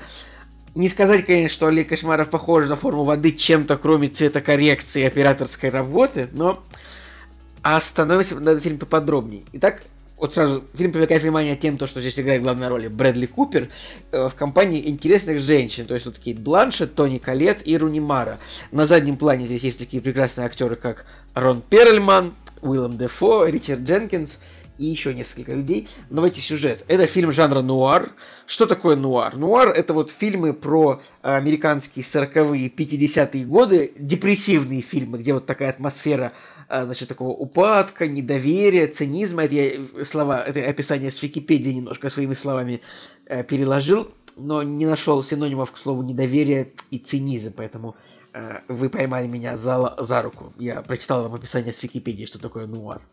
Также немаловажно сказать то, что это Олег Кошмаров, это ремейк фильма а, так, какого года, черт возьми, этот ремейк этого фильма? Может быть, это не ремейк, но, э, короче, это экранизация романа, э, который Это ремейк фильма. Ну, то есть изначально был фильм да, в изначально был 47 году. изначально фильм 47 года, но... Кстати, такого же а в 40 рейтинга. Да, а в 46-м, короче, в 46-м году был роман, и через год сразу же прям вот его экранизировали. Как быстро. Вообще в 46-м году, не, не знаю, чтобы сейчас такое было, чтобы какая-то книжечка написалась, а через год уже вот в кинотеатре иди смотри на Netflix. фильм Николай, вышел. просто тогда фильмы снимались быстрее, чем сейчас. Они Я были понимаю, чуть-чуть но... попроще в работе. Но, но сейчас книга может быстрее стать известной и популярной. Ты понимаешь, Николай, то, что раньше это было...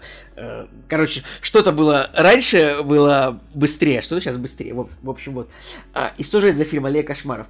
Это фильм, а, нам показывается Брэдли Купер, он такой непонятный какой-то мужичок такой, нам показывается, он в каком-то доме стоит в начале фильма, и вот он, у него там какой-то умер- старый человек в доме, у него там сидит, у Брэдли Купера. А Брэдли Купер говорит такого стандартного Брэдли Купера, такой какой-то вот такой хлыщ, э, такой, как сказать, вот бандит такой, аферист. Вот сразу видно, что он не, не чистый на руку мужичок, такой в цилиндре. Вот он сжигает свой дом и уезжает путешествовать. Куда он, он, ок- в итоге он оказывается на бродячем цирке. Ну, Вот тоже есть такой жанр вот в американском кино. Часто показываются вот жизнь бродячих цирков. Там какой-нибудь фильм, там, не знаю, войны слонам, войны, воды слонам фильм, а, или, значит, фильм про слоненка Дамбо, вот эти вот цирки бродячие, которые путешествовали, и вот про них много чего тоже снято, потому что, ну вот, какая-то тоже такая важная часть американской куль- культуры того времени. То есть это как бы цирк-парк аттракционов, то есть там есть какие-то такие аттракционы, типа комната страха, вот это вот все.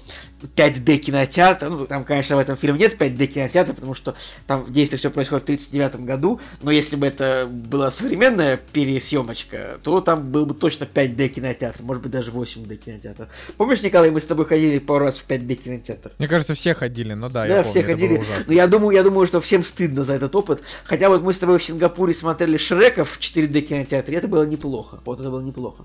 Вот, ладно, вернемся к фильму. Итак, вот наш герой, э, Брэдли Купер, его зовут Стэн, ну, Стэн Карлайл. Стэн Карлайл. Он устраивается на работу в эту вот передвижную ярмарку цирк. А, он общается там со всеми людьми, там руководитель ярмарки Уиллем Дефо, ну, великолепный Уиллем Дефо, который играет вот себя, такой Я бы сказал, единственным в этом фильме, что достойно внимания, великолепный Вильям Дефо. Ну, э, тут... Да, я, я я вам фильм понравился, это я так немножко выбрасываю. Вот, нам... Этот фильм очень интересен тем, что, что здесь полтора часа происходит до завязки. Давайте сейчас еще о сюжете. И на ярмарке Стэн начинает сначала работать а, просто какие-то помогает э, какие-то подсобные работы выполняет, там что-то погрузить, что-то помочь. Но дальше он находит, э, что на ярмарке есть ясновидящие, а, которые как бы, ну вот, обманывают людей с помощью, там, типа читают их э, будущее, разговаривают с духами, и он устраивается к ним на работу, быстренько он, значит, учится у них многому всему, а, и как бы тут штука в том, что реально тут где-то час двадцать происходит на этой ярмарке, на которой в целом нам дается экспозиция персонажа и тому, как он учится, э, значит, тому, что рассказывается в трейлерах. Потому что если вы прочитаете сюжет фильма на кинопоиске, там будет написано, что м, значит, герой, вот, иллюзионист объединяется с ясновидящей. Короче, штука в том, что если вы посмотрите трейлер, там вот сходу будет и героиня Кейт Бланшет, и герой Ричарда Дженкинса, хотя по факту Кейт Бланшет появляется чуть ли не на не знаю, на 95-й минуте, может быть. А, и завязка реально фильма происходит э, тогда, когда герой э, Брэдли Купера встречается с героиней Кейт Бланшет, которая играет психоаналитик. А он у нас, значит, э, герой Брэдли Купера, выучив на ярмарке методы обмана публики с помощью, ну, то есть, выучив навыки менталиста, то есть человека, который якобы умеет читать мысли и разговаривать с духами, а, он, значит, объединяется с психоаналитиком, чтобы ну, продавать свои услуги дороже и более уважаемым людям. Где-то с этого момента начинается завязка. А, И как бы реально первые 105 минут фильма мало что происходит вот такого э, мощного экшена, а просто очень много красиво поставленных сцен, великолепная работа художника-постановщика. Мне кажется, что вот именно этот Оскар, там, работа художника-постановщика должен быть получен этим фильмом, если он, конечно, номинирован. Да, есть. Потому что это очень круто выглядит, это передвижная ярмарка, очень красиво. И очень мне нравится как бы цвет, в котором выполнен фильм. Но последние 30 минут, они происходят довольно стремительно, и там много экшена. И, в принципе, у фильма неплохой финал, у фильма такое нормальное напряжение. Я долго размышлял о фильме, понравился ли он мне или нет. А, С одной стороны, там может быть финал немножко предсказуем. С другой стороны, он очень драматичен и как бы по-своему такой поучительный, такой философский. В фильме тоже вот очень много, сейчас нам Женя, может, нам это, наверное, скажет об этом. В фильме много вот таких вот символов, ружей, которые типа расставлены по ходу действа, и которым мы понимаем, что да, в конце это все вернется сюда. Вот, но я скажу так, я не могу сказать, что я очень фильмом доволен, мне он понравился больше, чем «Форма воды», который мне вот не понравился почти во всем, кроме, опять-таки, картинки и операторской работы и декораций. Вот, в этом фильме как бы прикольные актеры набраны на свои роли, прям как-то вот Кейт Бланшет такая прикольная, Тони Коллет, Брэдли Купер. Ну, в общем-то, я пока что закончил, я поставил фильму 7, и, наверное, я его советую всем посмотреть. Как бы в целом, в целом, это не блокбастер, это не хит, это не какой-то must-see, но вот это хороший, художественно интересный фильм Гильермо Дель Торо. Пожалуйста, ребят, какое-нибудь ваше мнение теперь предлагаю вам. Ну, я, я, конечно, сейчас хочу, чтобы Женя рассказал, но я могу сказать только то, что мне форма воды понравилась прям на, намного больше, чем Алия Кошмаров. По-моему, это один из худших его фильмов, если не худший. Это я сейчас в роли Андрея, буду. Хотя я не помню, кстати, Нет, Андрей нет, Жень, понравился? я сейчас в роли буду тебя, а вот ты будешь в роли, в роли меня. Типа, А я буду в роли Насти. Ок? Да, нормально, подойдет. Короче, мне фильм понравился, на самом деле. Я ни разу на нем не заскучал. Для меня все действие, которое там происходит, достаточно логично, и сами актеры, сами, сами персонажи, все вообще подобрано на том уровне, на котором и должен быть фильм, который номинирован на 4 Оскара. Неважно какие, но условно, да, там, что у нас здесь все равно лучший фильм. Я даже, наверное, и не спорю, потому что очень классная операторская работа, очень классные декорации, актеры мне тоже понравились. Брэдли Купер, конечно, не выдает какую-то актерскую игру запредельного, наверное, какого-то уровня, но в целом, да, все на своем месте, все достаточно атмосферно. Ну, действительно, это, наверное, фильм, который можно назвать фильм атмосфера, который вот тебя погружает, и ты действительно вот в этой эпохе, вот в этом мирке, да, загадочном э, живешь, существуешь все эти, э, сколько там фильм идет, 150 минут. А, да, вы, наверное, правы, что я прежде всего, наверное, обращаю внимание на какие-то там символизм, сходство, какие-то отсылочки и так далее, и так далее. И этот фильм, он этим наполнен, хотя на самом деле все достаточно на поверхности э, лежит, и его раскрыть, ну, не составляет никакого труда, потому что, давайте так, вот сейчас со спойлерами немножечко поговорим, потому что нужно, давайте, мне да, кажется... Чуть-чуть спойлеров, но, ребят, ну, если вы фильм собираетесь смотреть, вы сейчас лучше это мотните на минуту или на несколько минут, потому что, ну, вот, э, спойлеры могут его как бы разрушить. Этот фильм не могут разрушить спойлеры, потому что там с первой минуты понятно, чем он закончится.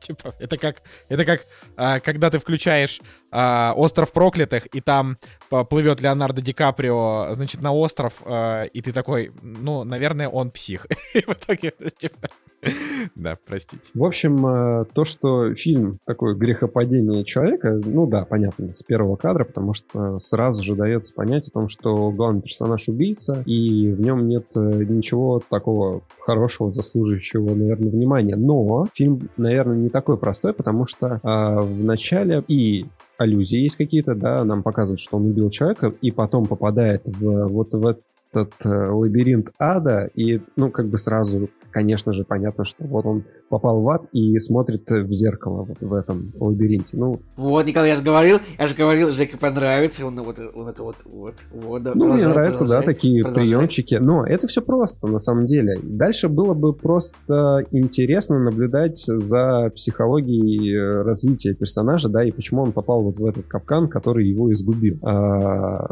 все же очень забавно получается, что у него карьера пошла коту под хвост, когда он э, унизил вот эту вот uh-huh, замечательную uh-huh. даму, которая потом его и погубила, скажем так, да. И вроде бы все просто, да, потому что он на выступлении прилюдно как бы унижает вот эту барышню, которая начинает ему задавать э, каверзные вопросы, как бы Э, пытаясь его разоблачить, а он бац такой и нет, и он ее унижает э, перед э, всем вот этим обществом. И, конечно же, в ответ она делает все так, подстраивает так, чтобы ну, просто уничтожить этого человека, который вот э, про нее наговорил такое, да, что ее обидел, затронул и так далее. Ну, это все стало очевидно. Ну, не, не, может быть, не, не то чтобы сразу, А я, кстати, но... я, я, не, я не ждал, кстати, от того, что вот именно она так поступит, но поэтому мне, поэтому мне финал в этом смысле был такой довольно внезапный. Вот именно этот момент. Серьезно, то, как... Николай, Нет, серьезно? Не-не, подождите, то, как закончил герой, это я прям прочитал вот, вот прям с момента, когда рассказали, вот, э, типа дали вот этот зверь, он вот, значит, он вот, мы там его, значит, подобрали на помойке, вот он у нас живет. Я подумал, ну да, вот тут вот герой, наверное, и закончит. Это, а то, что она такая будет, я не думал. Я, я всегда как бы, я стараюсь не угадывать, если мысль сама не лезет. Тут мысль сама полезла. Короче, персонаж э, Кейт Бланшет на самом деле один из самых ключевых э, в этом фильме, потому что если так э, всю цепочку в пазл собирать, то у нее же шрам там на шее, да, не на шее, а на груди. И когда она ему дает наводку на вот этого человека, который калечил женских персонажей, то я так подумал, что, возможно, да, она как бы тут не только счеты сводит с персонажем Брэдли Купера, но и с вот этим этим э, стариканом, который, скорее всего, ее и располосал, ну, как бы вот эти вот увечья ей и нанес. И я подумал, а неплохо на самом деле сделано. То есть вот эта борьба психолога против э, псевдо вот этого вот, э, э, даже не знаю, кто он там, псевдомедиума, да, и плюс еще какие-то свои личные счеты из прошлого. Но вот это интересно. Там понятно, что это недосказанность, но я вот так вот прочитал, да, что она не только с ним, но еще и с тем э, стариком, да, тоже заводила Нет, его. ты, ты прав, абсолютно. Она использовала, конечно, наш, нашего героя для борьбы с этим магнатом, это правда. И вот это самое интересное на самом деле в фильме, потому что это только вот в самом конце вот так вот вскрывается, а до этого ты фокусируешься только на главном герое, как, э, что он делает и к чему это приводит. И если вот только на этом фокусироваться, ну, достаточно просто все, да, интересно, атмосферно, но просто. Но потом, когда появляется персонаж Кейт Бланшет, это уже добавляет какой-то глубины, и ты такой, ага, вот это вот интересно, тут подстава на подставе получается. То есть он как бы а, ее используют в какие-то моменты там, да, а на самом деле она его использует, и ты такой, ну, неплохо, неплохо, да. А, но в остальном, конечно же, для меня фильм больше атмосферный. Я вот именно по происходящему в кадре очень так хорошо, очень хорошо проникся, потому что, еще раз повторюсь, и операторская работа, и вот все спецэффекты, и все, все декорации, все как выглядит в кадре, максимально аутентично, максимально круто, и нет а, вот этого чувства фальши, наверное, какого-то, да, который я в последнее время не люблю, когда ты вот смотришь и думаешь, господи, да все же на селеночке снято, это все в глаза бросается. А здесь прям качественно, красиво, вот э, эпоха воссоздана максимально круто. И дальше, на самом деле, э, тоже из таких э, нюансов, когда ты понимаешь, чем фильм закончится, куда попадет главный герой, вот в эту клетку, что он будет сам вот этим вот гиком, вот этим уродцем, над которым потешается публика, это все понятно. Но, и тоже, вроде бы казалось, что все так банально, и ты такой, ага, ну все, я знаю, чем закончится. А потом вот буквально маленькая мелочь, вот точнее, две буквально маленькие мелочи, потому что думаешь, что персонаж Брэдли Купера вернется к персонажу Уильяма Дефо, а его нет, там уже другой человек, там уже э, другой управляющий этого цирка, но самое крутое то, что приходит понимание, что суть не меняется. Люди разные, а вот это вот э, гнилье, вот это вот э, дьявольщина, она все равно в людях остается. Неважно кто. Вс- всегда найдется человек, который будет олицетворять зло и вот эту вот подлость, э, какую-то алчность, э, лживость и так далее. и это классно, потому что я ожидал увидеть того старого персонажа из начала, а вот эта маленькая, маленькая деталь, ну, поменяли они актеры. Наверное, для большинства, как бы, ну, другой персонаж и все. А нет, здесь все-таки то, что или там э, Дель Торо или кто там в оригинальном да, произведении, они говорят о том, что да, да неважно кто. Все равно человек э, с, с говнецом, он все равно найдется в любое время, в любой эпохе. Вот. И второй момент — это то, когда сам главный э, герой признает то, что он э, готов быть этим гиком. И он говорит, что он, он был рожден, рожден для этого. Да, что он был рожден для этого. И тоже, казалось бы, абсолютно такая простая фраза и абсолютно такой простой ход, когда в лицо говорит э, персонаж об этом, но вот этот дьявольский смех и вот э, сам посыл, он как-то немножко меняет вот этот подход, и вот эта банальная концовка, она уже не такая банальная. Ты смотришь, а, а неплохо. Ребята, неплохо вы придумали.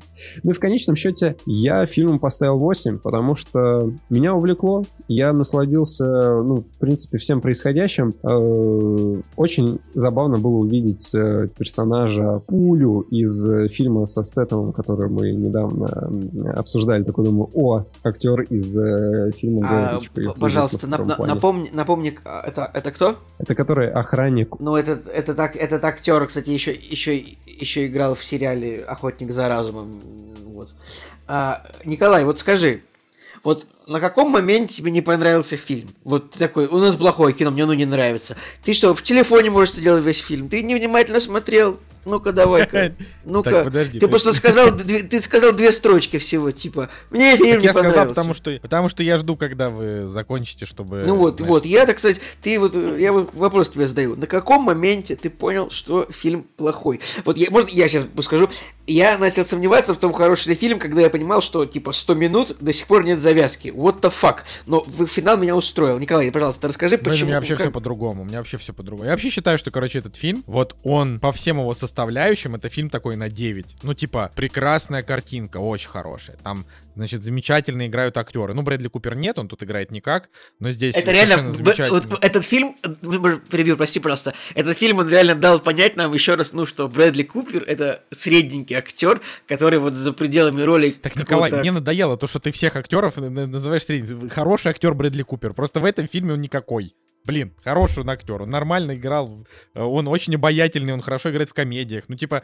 Вот, я и хотел сказать, что роли, это средненький актер, который за пределами роли комедийного красавчика. Вот именно твои слова я хотел сказать, Николай. Поэтому продолжай, пожалуйста. Ладно, ладно. Ну, кор...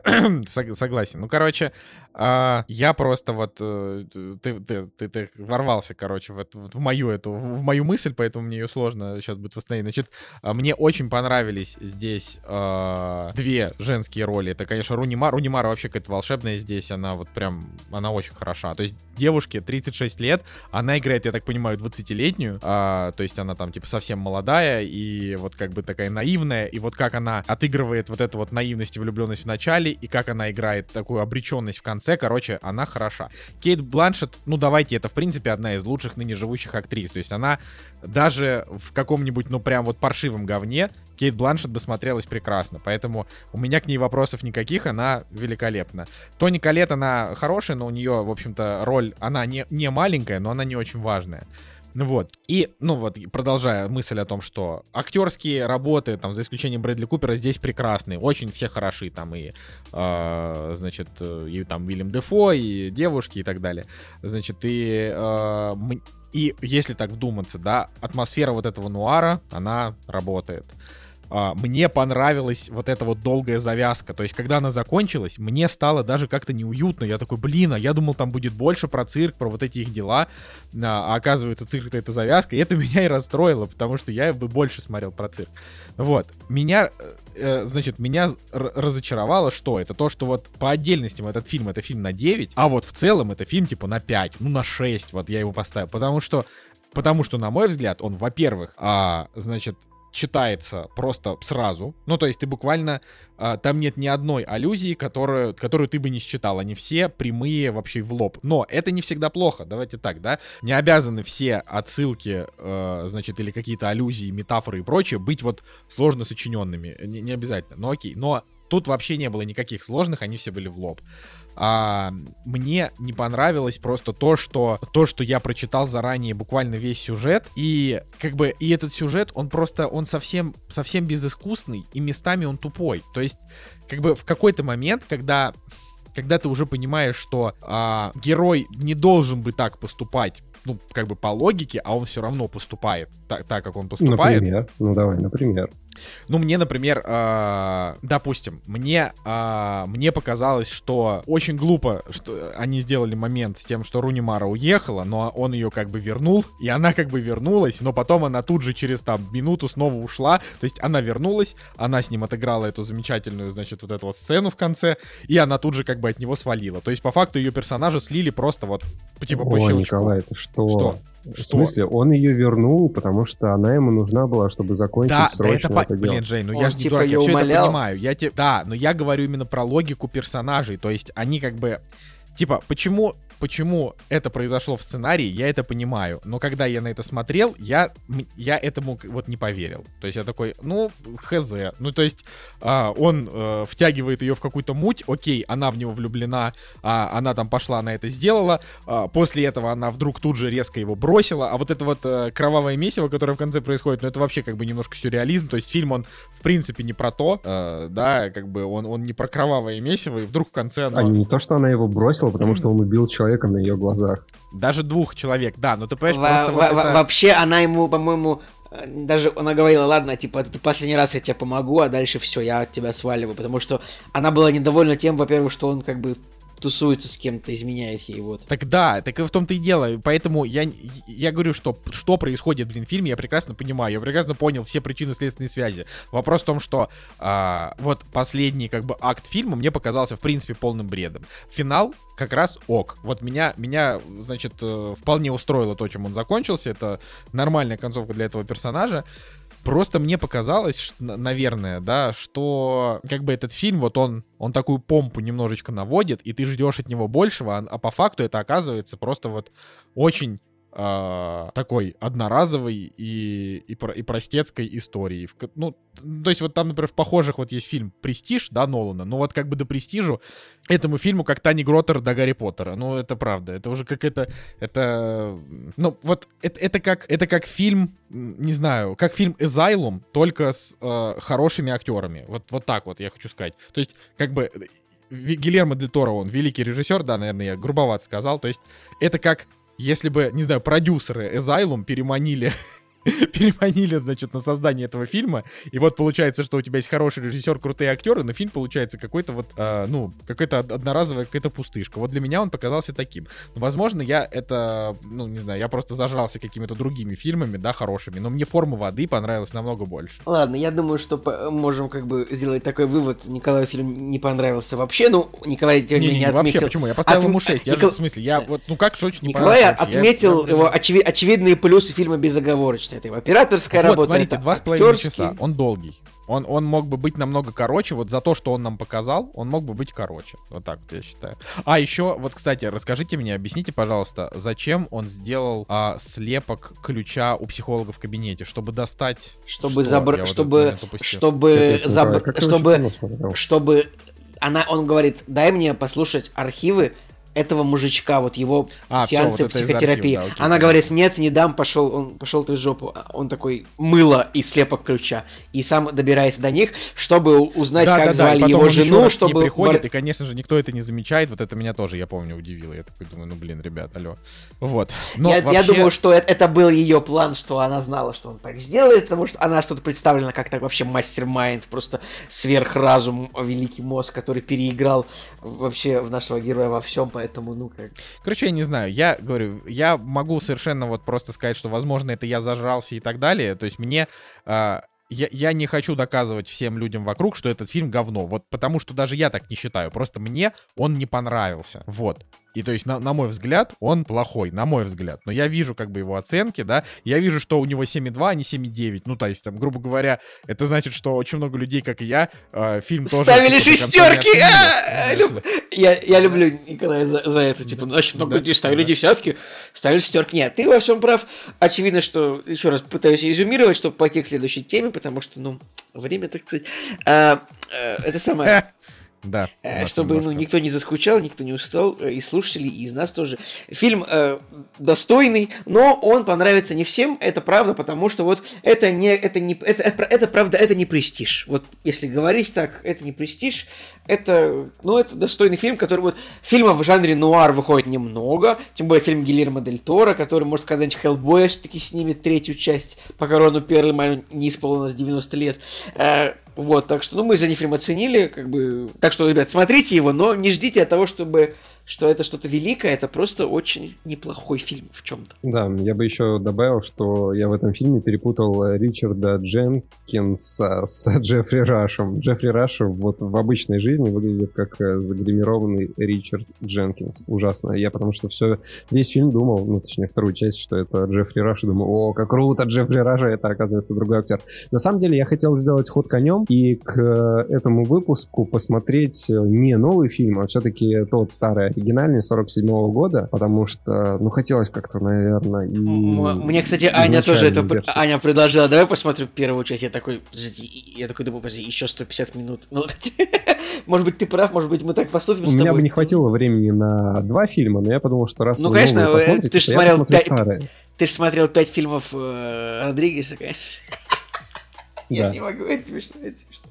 На самом деле, просто в итоге коллективным мнением решили посмотреть все-таки Гильермо Дель Торо, потому что, ну, актеры, там, вот эта вот э, атмосфера, думаю, ладно, хорошо, посмотрим новый фильм. Но самое забавное, что интерес к старому, старой картине тоже остался, потому что я вот читаю на форумах, и там в комментариях везде пишут, что все-таки у старого фильма дух и актерская игра посильнее. И вот мне даже интересно сравнить, да, что, что, в, этом, что в этой картине может быть все-таки основополагающим. Вот именно атмосфера, которую сделал э, Дель Торо, либо классическая голливудская вот эта вот э, актерская игра первой волны Голливуда, да, и какие-то вот э, диалоги, может быть, немножко другие. Ну, короче, вот мне интересно, я на самом деле думаю, что когда-нибудь, наверное, все-таки посмотрю первую часть, но так в целом тоже согласен с Николаем Цигулеевым, что да нормальный хорошо. На, на вечерочек нормально, даже без пауз, в принципе, сойдет посмотреть.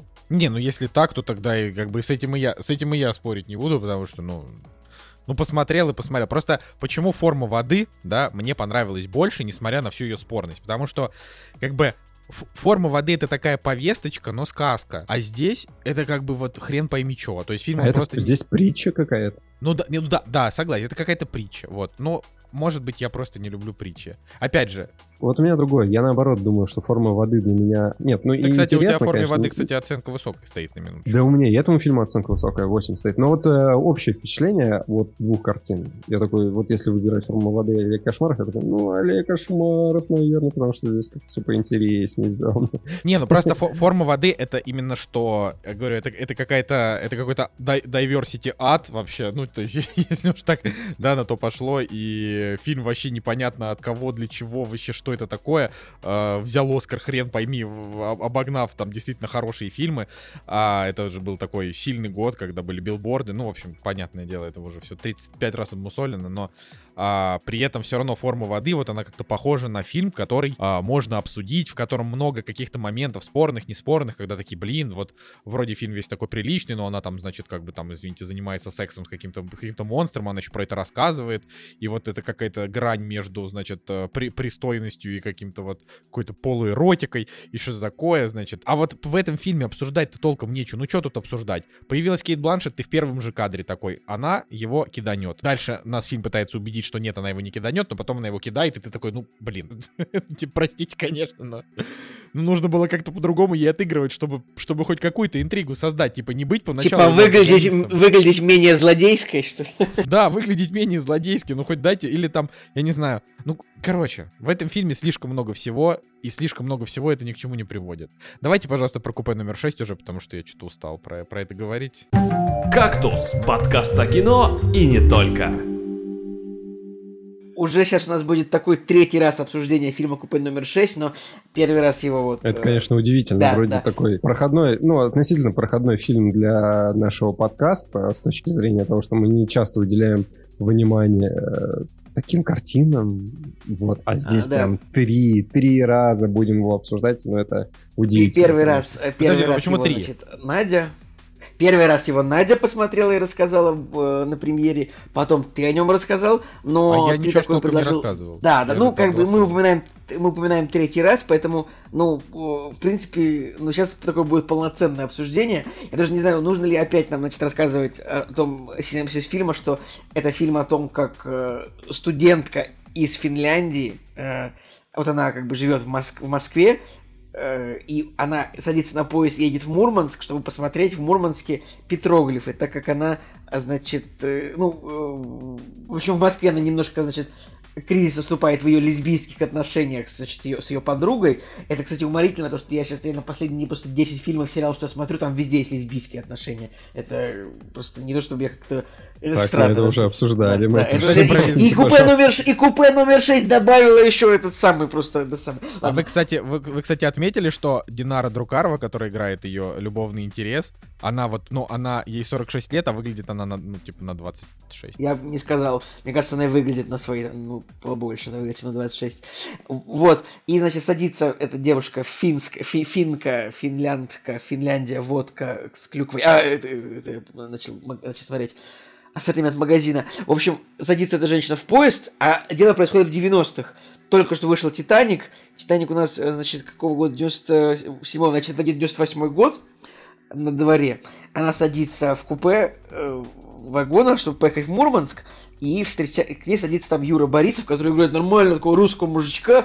Ну, не то чтобы он прям мужик, он парень. То есть он тут молодой, ему там, не знаю, 26, может, по фильму. Он как будто вот такой типа только как бы такой только из армии там или э, только из банды какой-то. Вот него такой, у него вайб такого этого Чарли Ханема из фильма «Хулиганы Зеленой улицы». Я не знаю, если, если это подходит под, э, под описание, но мне прям так, мне так нравилось, как Юра Борисов в этом фильме разговаривал, что я прям снимал это на вид, ну, снимал просто на телефон его разговор, просто чтобы потом какой-то чат отправить, когда он говорит, ну я работаю в ГОКе. Она такая, ГОК это что? Он такой, «Э, ну этот, ну этот огромный.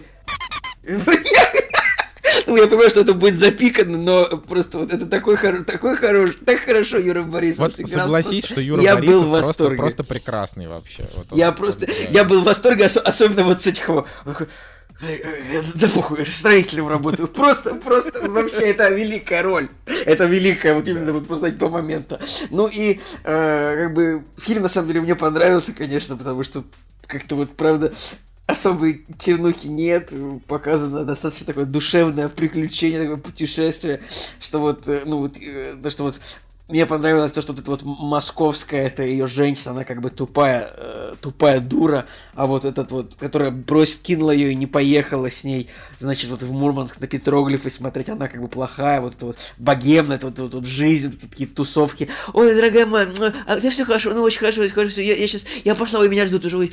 Она такая, это потому что финская девушка ей звонит, такая, «С- я тут, мне плохо, я тут, это, я тут застряла, я тут, она такая, ой, ну тебя все хорошо, я рада, все, я побежала, я побежала, все, пока-пока.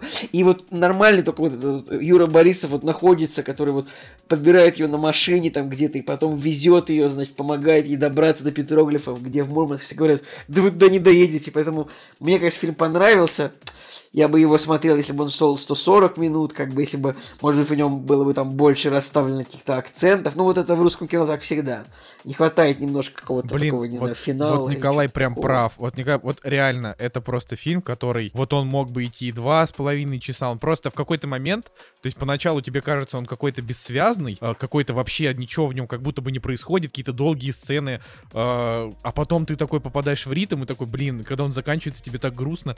И мне, мне блин, вот реально, мне было так грустно, что он закончился. И, и мне особенно было грустно, что они не это, не, не, не дораскрыли, чем закончилось. Ну, вот это вот русские фильмы, они ча постоянно такие вот. Даже, может быть, какой-то креп... но это же не более-менее... фильм, это же финский фильм. Ну да, кстати, Ну, это не русский фильм, если уж по-хорошему. Ну вообще, Жека, это все-таки русский фильм. Ну типа, тут, тут же весь Это прикол в том, что совместного герои... производства фильм. Типа, Да, да, только сценарий, режиссура, А вот подожди, а вот операторская работа. А вот подожди, подожди, подожди, я изучил этот вопрос.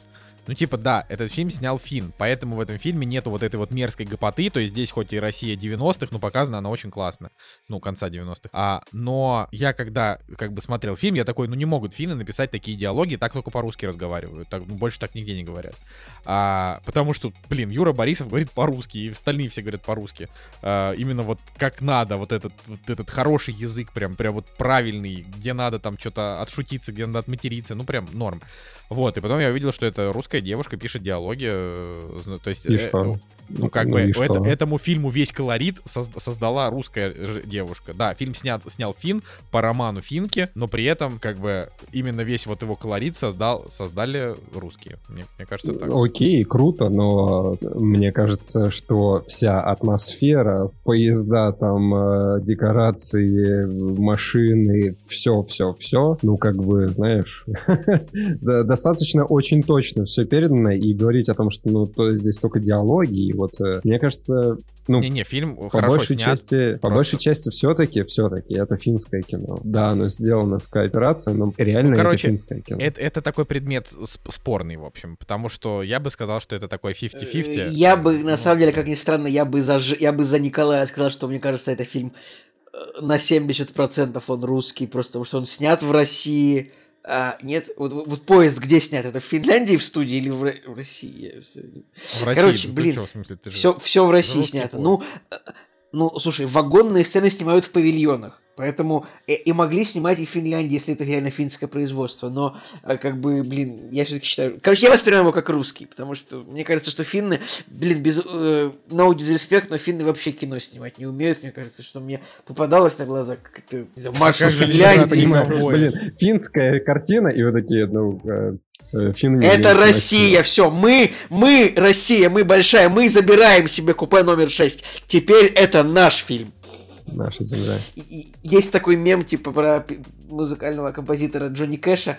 Бывает так, короче, Джонни Кэш, он э, часто перепевал э, всякие песни других исполнителей, тоже именитых, и менее именитых. Было такое то, что, типа, Джонни Кэш перепел чью-то песню, теперь это его песня. Вот, все, это русский фильм. Продолжайте ваш спор, пожалуйста, если вам есть о чем поспорить. Я сейчас просто на, на телефоне хочу еще раз пересмотреть, ищу видео, хочу пересмотреть монологи Юрия Борисова, может быть, сейчас что-нибудь изображу еще в эфире. Жека, ну расскажи, ты же... Ты самый последний до него добрался. Да, да, да. Самый последний посмотрел, и мне очень понравилось. То есть э, фильм э, разносторонний, у него абсолютно разная динамика, что в начале, что в конце, но, конечно же, главный, наверное, вот этот вот вайп, это э, отношения именно двух главных персонажей и как они между собой вот разговаривают, как они друг на друга смотрят. И если в начале это боязнь и степ, степ со стороны главного персонажа, которого играет Юра Борисов, и боязнь со стороны вот, вот этой финской барышни, то в конце это настолько искренняя любовь, которой можно даже позавидовать в плане того, что они как дети радуются каким-то простым вещам, которым не нужны э, смартфоны, смайлики, Почему она эмодзи. уехала тогда? Почему она уехала? Что Куда она уехала? можно? Ну, она уехала, а он ушел. Ну, Во-первых, дальше. он, он ушел, он договорился о том, что такси э, отвезет ее в отель. Но он же дал водителю бумажечку, на которой он побоялся вначале сказать о том, что он ее любит, в которой написано было о том, что я тебя люблю, ну, на его слова. Мне кажется, что финал все-таки, ну, он хоть и открытый, но он явно дает понять о том, что вот он признался, он переступил, да, через э, свою черту, через свою боязнь вот этого характера своего, потому что он же боялся отношений, да, и вот передав эту записочку, он все-таки, ну, делает какой-то шаг ей навстречу. Ему нужно на работу, и он ее отправляет, ну, куда он ее, на работу, что ли, себе в ГОК отправит, будет ее там держать, он отправляет ее в отель, а дальше, как мне кажется, что, ну, вот, э, вернется за ней, потому что он признался ей в любви. Так что хэппи-энд э, в этом фильме, ну, мне кажется, достаточно очевидный. Э, Очень круто, потому что в этом фильме э, вот эти вот чеховские ружья играют, э, стреляют в нужный момент, потому что, да, в начале, когда он спрашивает, как по-фински «я тебя люблю», а она ему говорит э, по-фински «иди ты куда подальше», да, и в конце он как бы вот именно вот этим приемом ей признается в любви, и это очень круто, это классно, мне, мне вот э, очень понравилось, э, люблю такие приемы, когда вот вначале тебе какой-то штришочек дают, а потом он э, раскрывается как э, бутон какого-нибудь красивого цветка. А, вайп э, России потрясающий. То есть... э, Вообще, это фильм- лучшая Россия в русских, вне русских, неважно, короче, в фильмах, где есть Россия за последнее время. Блин, ну они пытались замаскировать все под 90-е, но я все равно в паре сцен рассмотрел пятерочку и даже озон, типа пункт выдачи. Ну, в Петрозаводске. Вот, давайте еще великие цитаты из этого фильма. А, у меня офис, а, бизнес. Бизнес? Какой бизнес? Да, бизнес и бизнес. Обычный. Ой, блин, меня, я, короче, я просто в восторге был. Ну и великая фраза, ну, я понимаю, что это будет запикано, но а это что, торговать поехала. Это, конечно, это было, это было, Вот это было э, здесь, короче, вот в эти моменты э, достаточно грубо было. То есть э, можно было бы, мне кажется, э, грубость и вот, наверное, атаку этого э, персонажа э, чуть более сглаженно показать. Ну, потому что достаточно грубо все это выглядело, ну, на мой взгляд. Хотя понятно, что это естественная среда, и это естественный язык. А, наверное, просто вот внутри хотелось чуть более какого-то литературного, да, а- изначально а, ну, не то чтобы очернение персонажа, да, а вот его раскрытие сначала с одной стороны, а потом с другой. Ну да ладно, это можно опустить, в принципе, вот э, э, смотрится колоритно, да, то есть, э, ну, действительно, все его фразы, даже матерные слова, и вот, э, и когда он ей вот такие вот слова даже говорит, все это колоритно выглядит, ну, вот просто с моей стороны хотелось бы немножко, да, как-то более литературно, это более красиво Не, ну про э, показать. Вот про, про то, что Николай сказал, да, вот это, это было действительно грубовато, потому что больше он так никогда не делал. Вот именно в, в ее отношениях. Не, не, ну почему, почему, когда он обиделся, когда она что-то предложила ему, когда она привела мужичка этого Фина второго, он такой смотрит, она что-то говорит ему, ты там хочешь там вот алкоголь, он, он такой, Поэтому он весь фильм достаточно одинаковый, но вначале он это самое, типа, ну вот он сказал, как сказал, потому что это устойчивая фраза, вы понимаете? Вот именно эта фраза, которая, ну вот, вам кажется грубо, это просто устойчивая фраза, особенно для людей, ну вот, из его, скажем так, э, социальной группы. Ну да, но смотрите, э, тут э, тоже ведь есть какой момент. Если вначале он над ней немножко так ерничает, измывается и позволяет себе так грубо с ней в какие-то моменты разговаривать, да, даже в момент обиды, в момент вот его нетрезвого отношения, но а, когда у нее происходит именно серьезная какая-то драма и,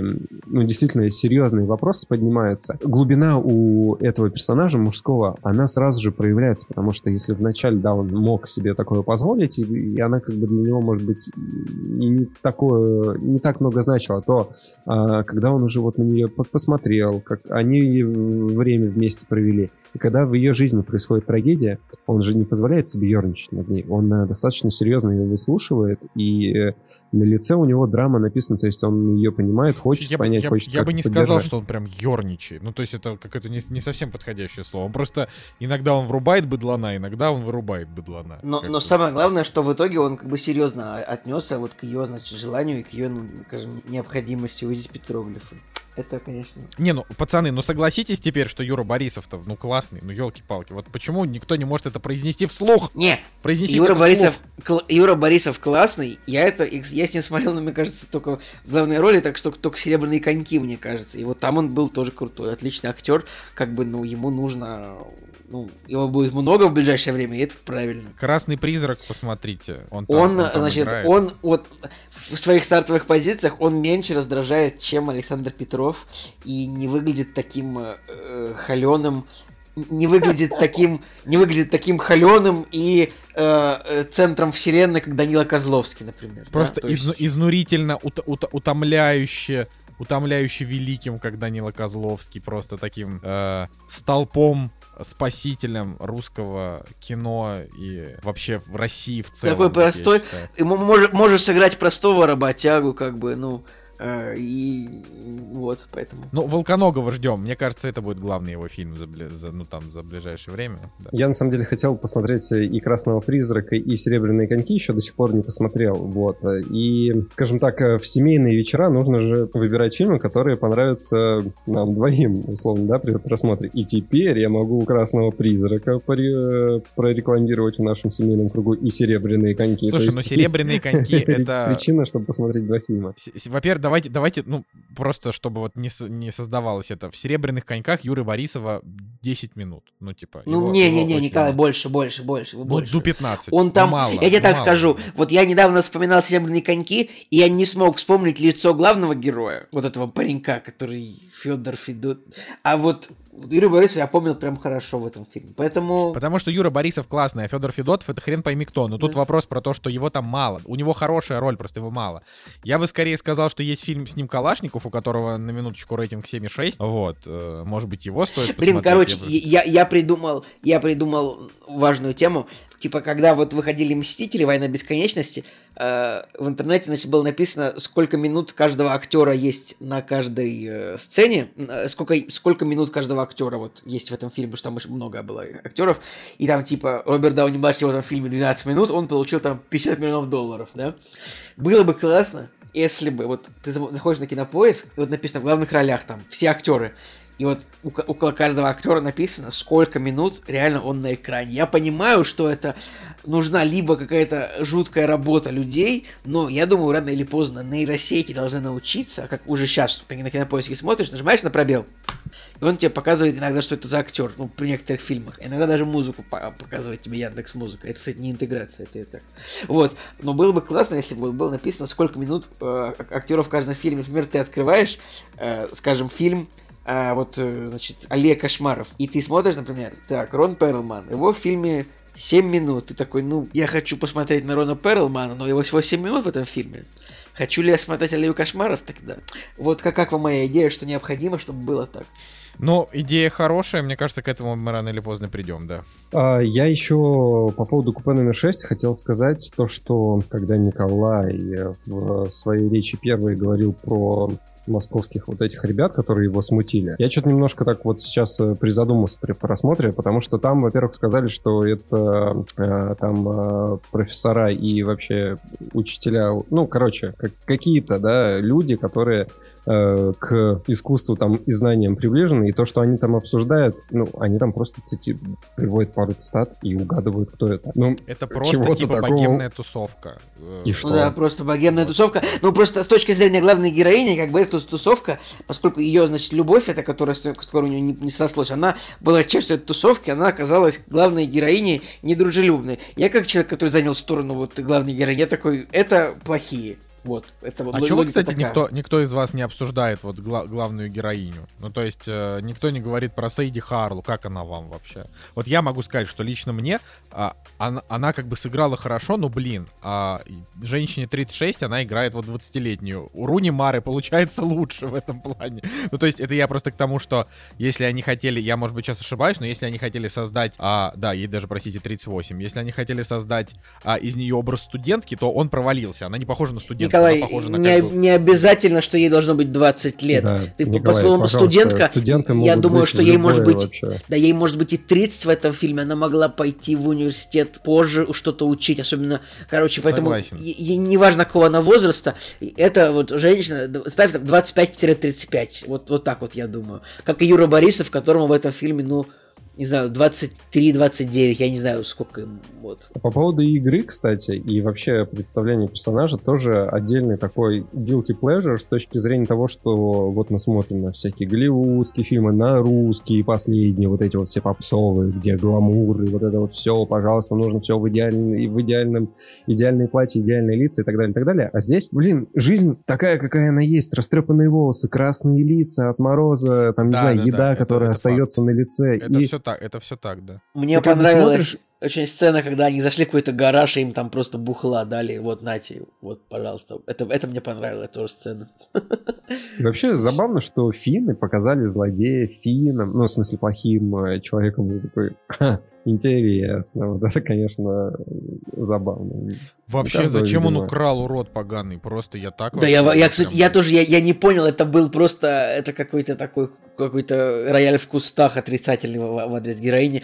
Мне кажется, если бы он и не украл, то, ну, ничего бы и не было, наверное. Хотя, не знаю, может быть, какой-то еще символ я недоразглядел в этом смысле. Не, ну он же вначале вошел и обратил внимание на эту барсетку главного героя, который, который как раз-таки свою-то сумочку, да, так, при- ну не то, чтобы припрятал, а к себе так прижал. Ну и он подумал, что ну вот эту барсетку я, барсеточку я не украду, а вот у нее, пожалуйста, камеру стоит. Ну, такое. Ну, просто забавно, что ты вроде как бы весь в напряжении, потому что ждешь, что сейчас, может, бандит какие-нибудь появится, алкаши какие-нибудь, э, еще что-то, да, беглые зэки, вот это вот. докапывался до нее в телефонной будке. Вот. А на самом-то деле плохим оказывается фильм.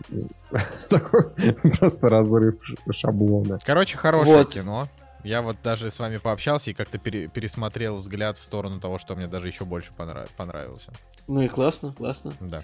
Так что всем его, как бы если вот у вас есть шанс посмотреть какой-то русский фильм, если вам хочется, ребят, то посмотрите «Купе номер 6».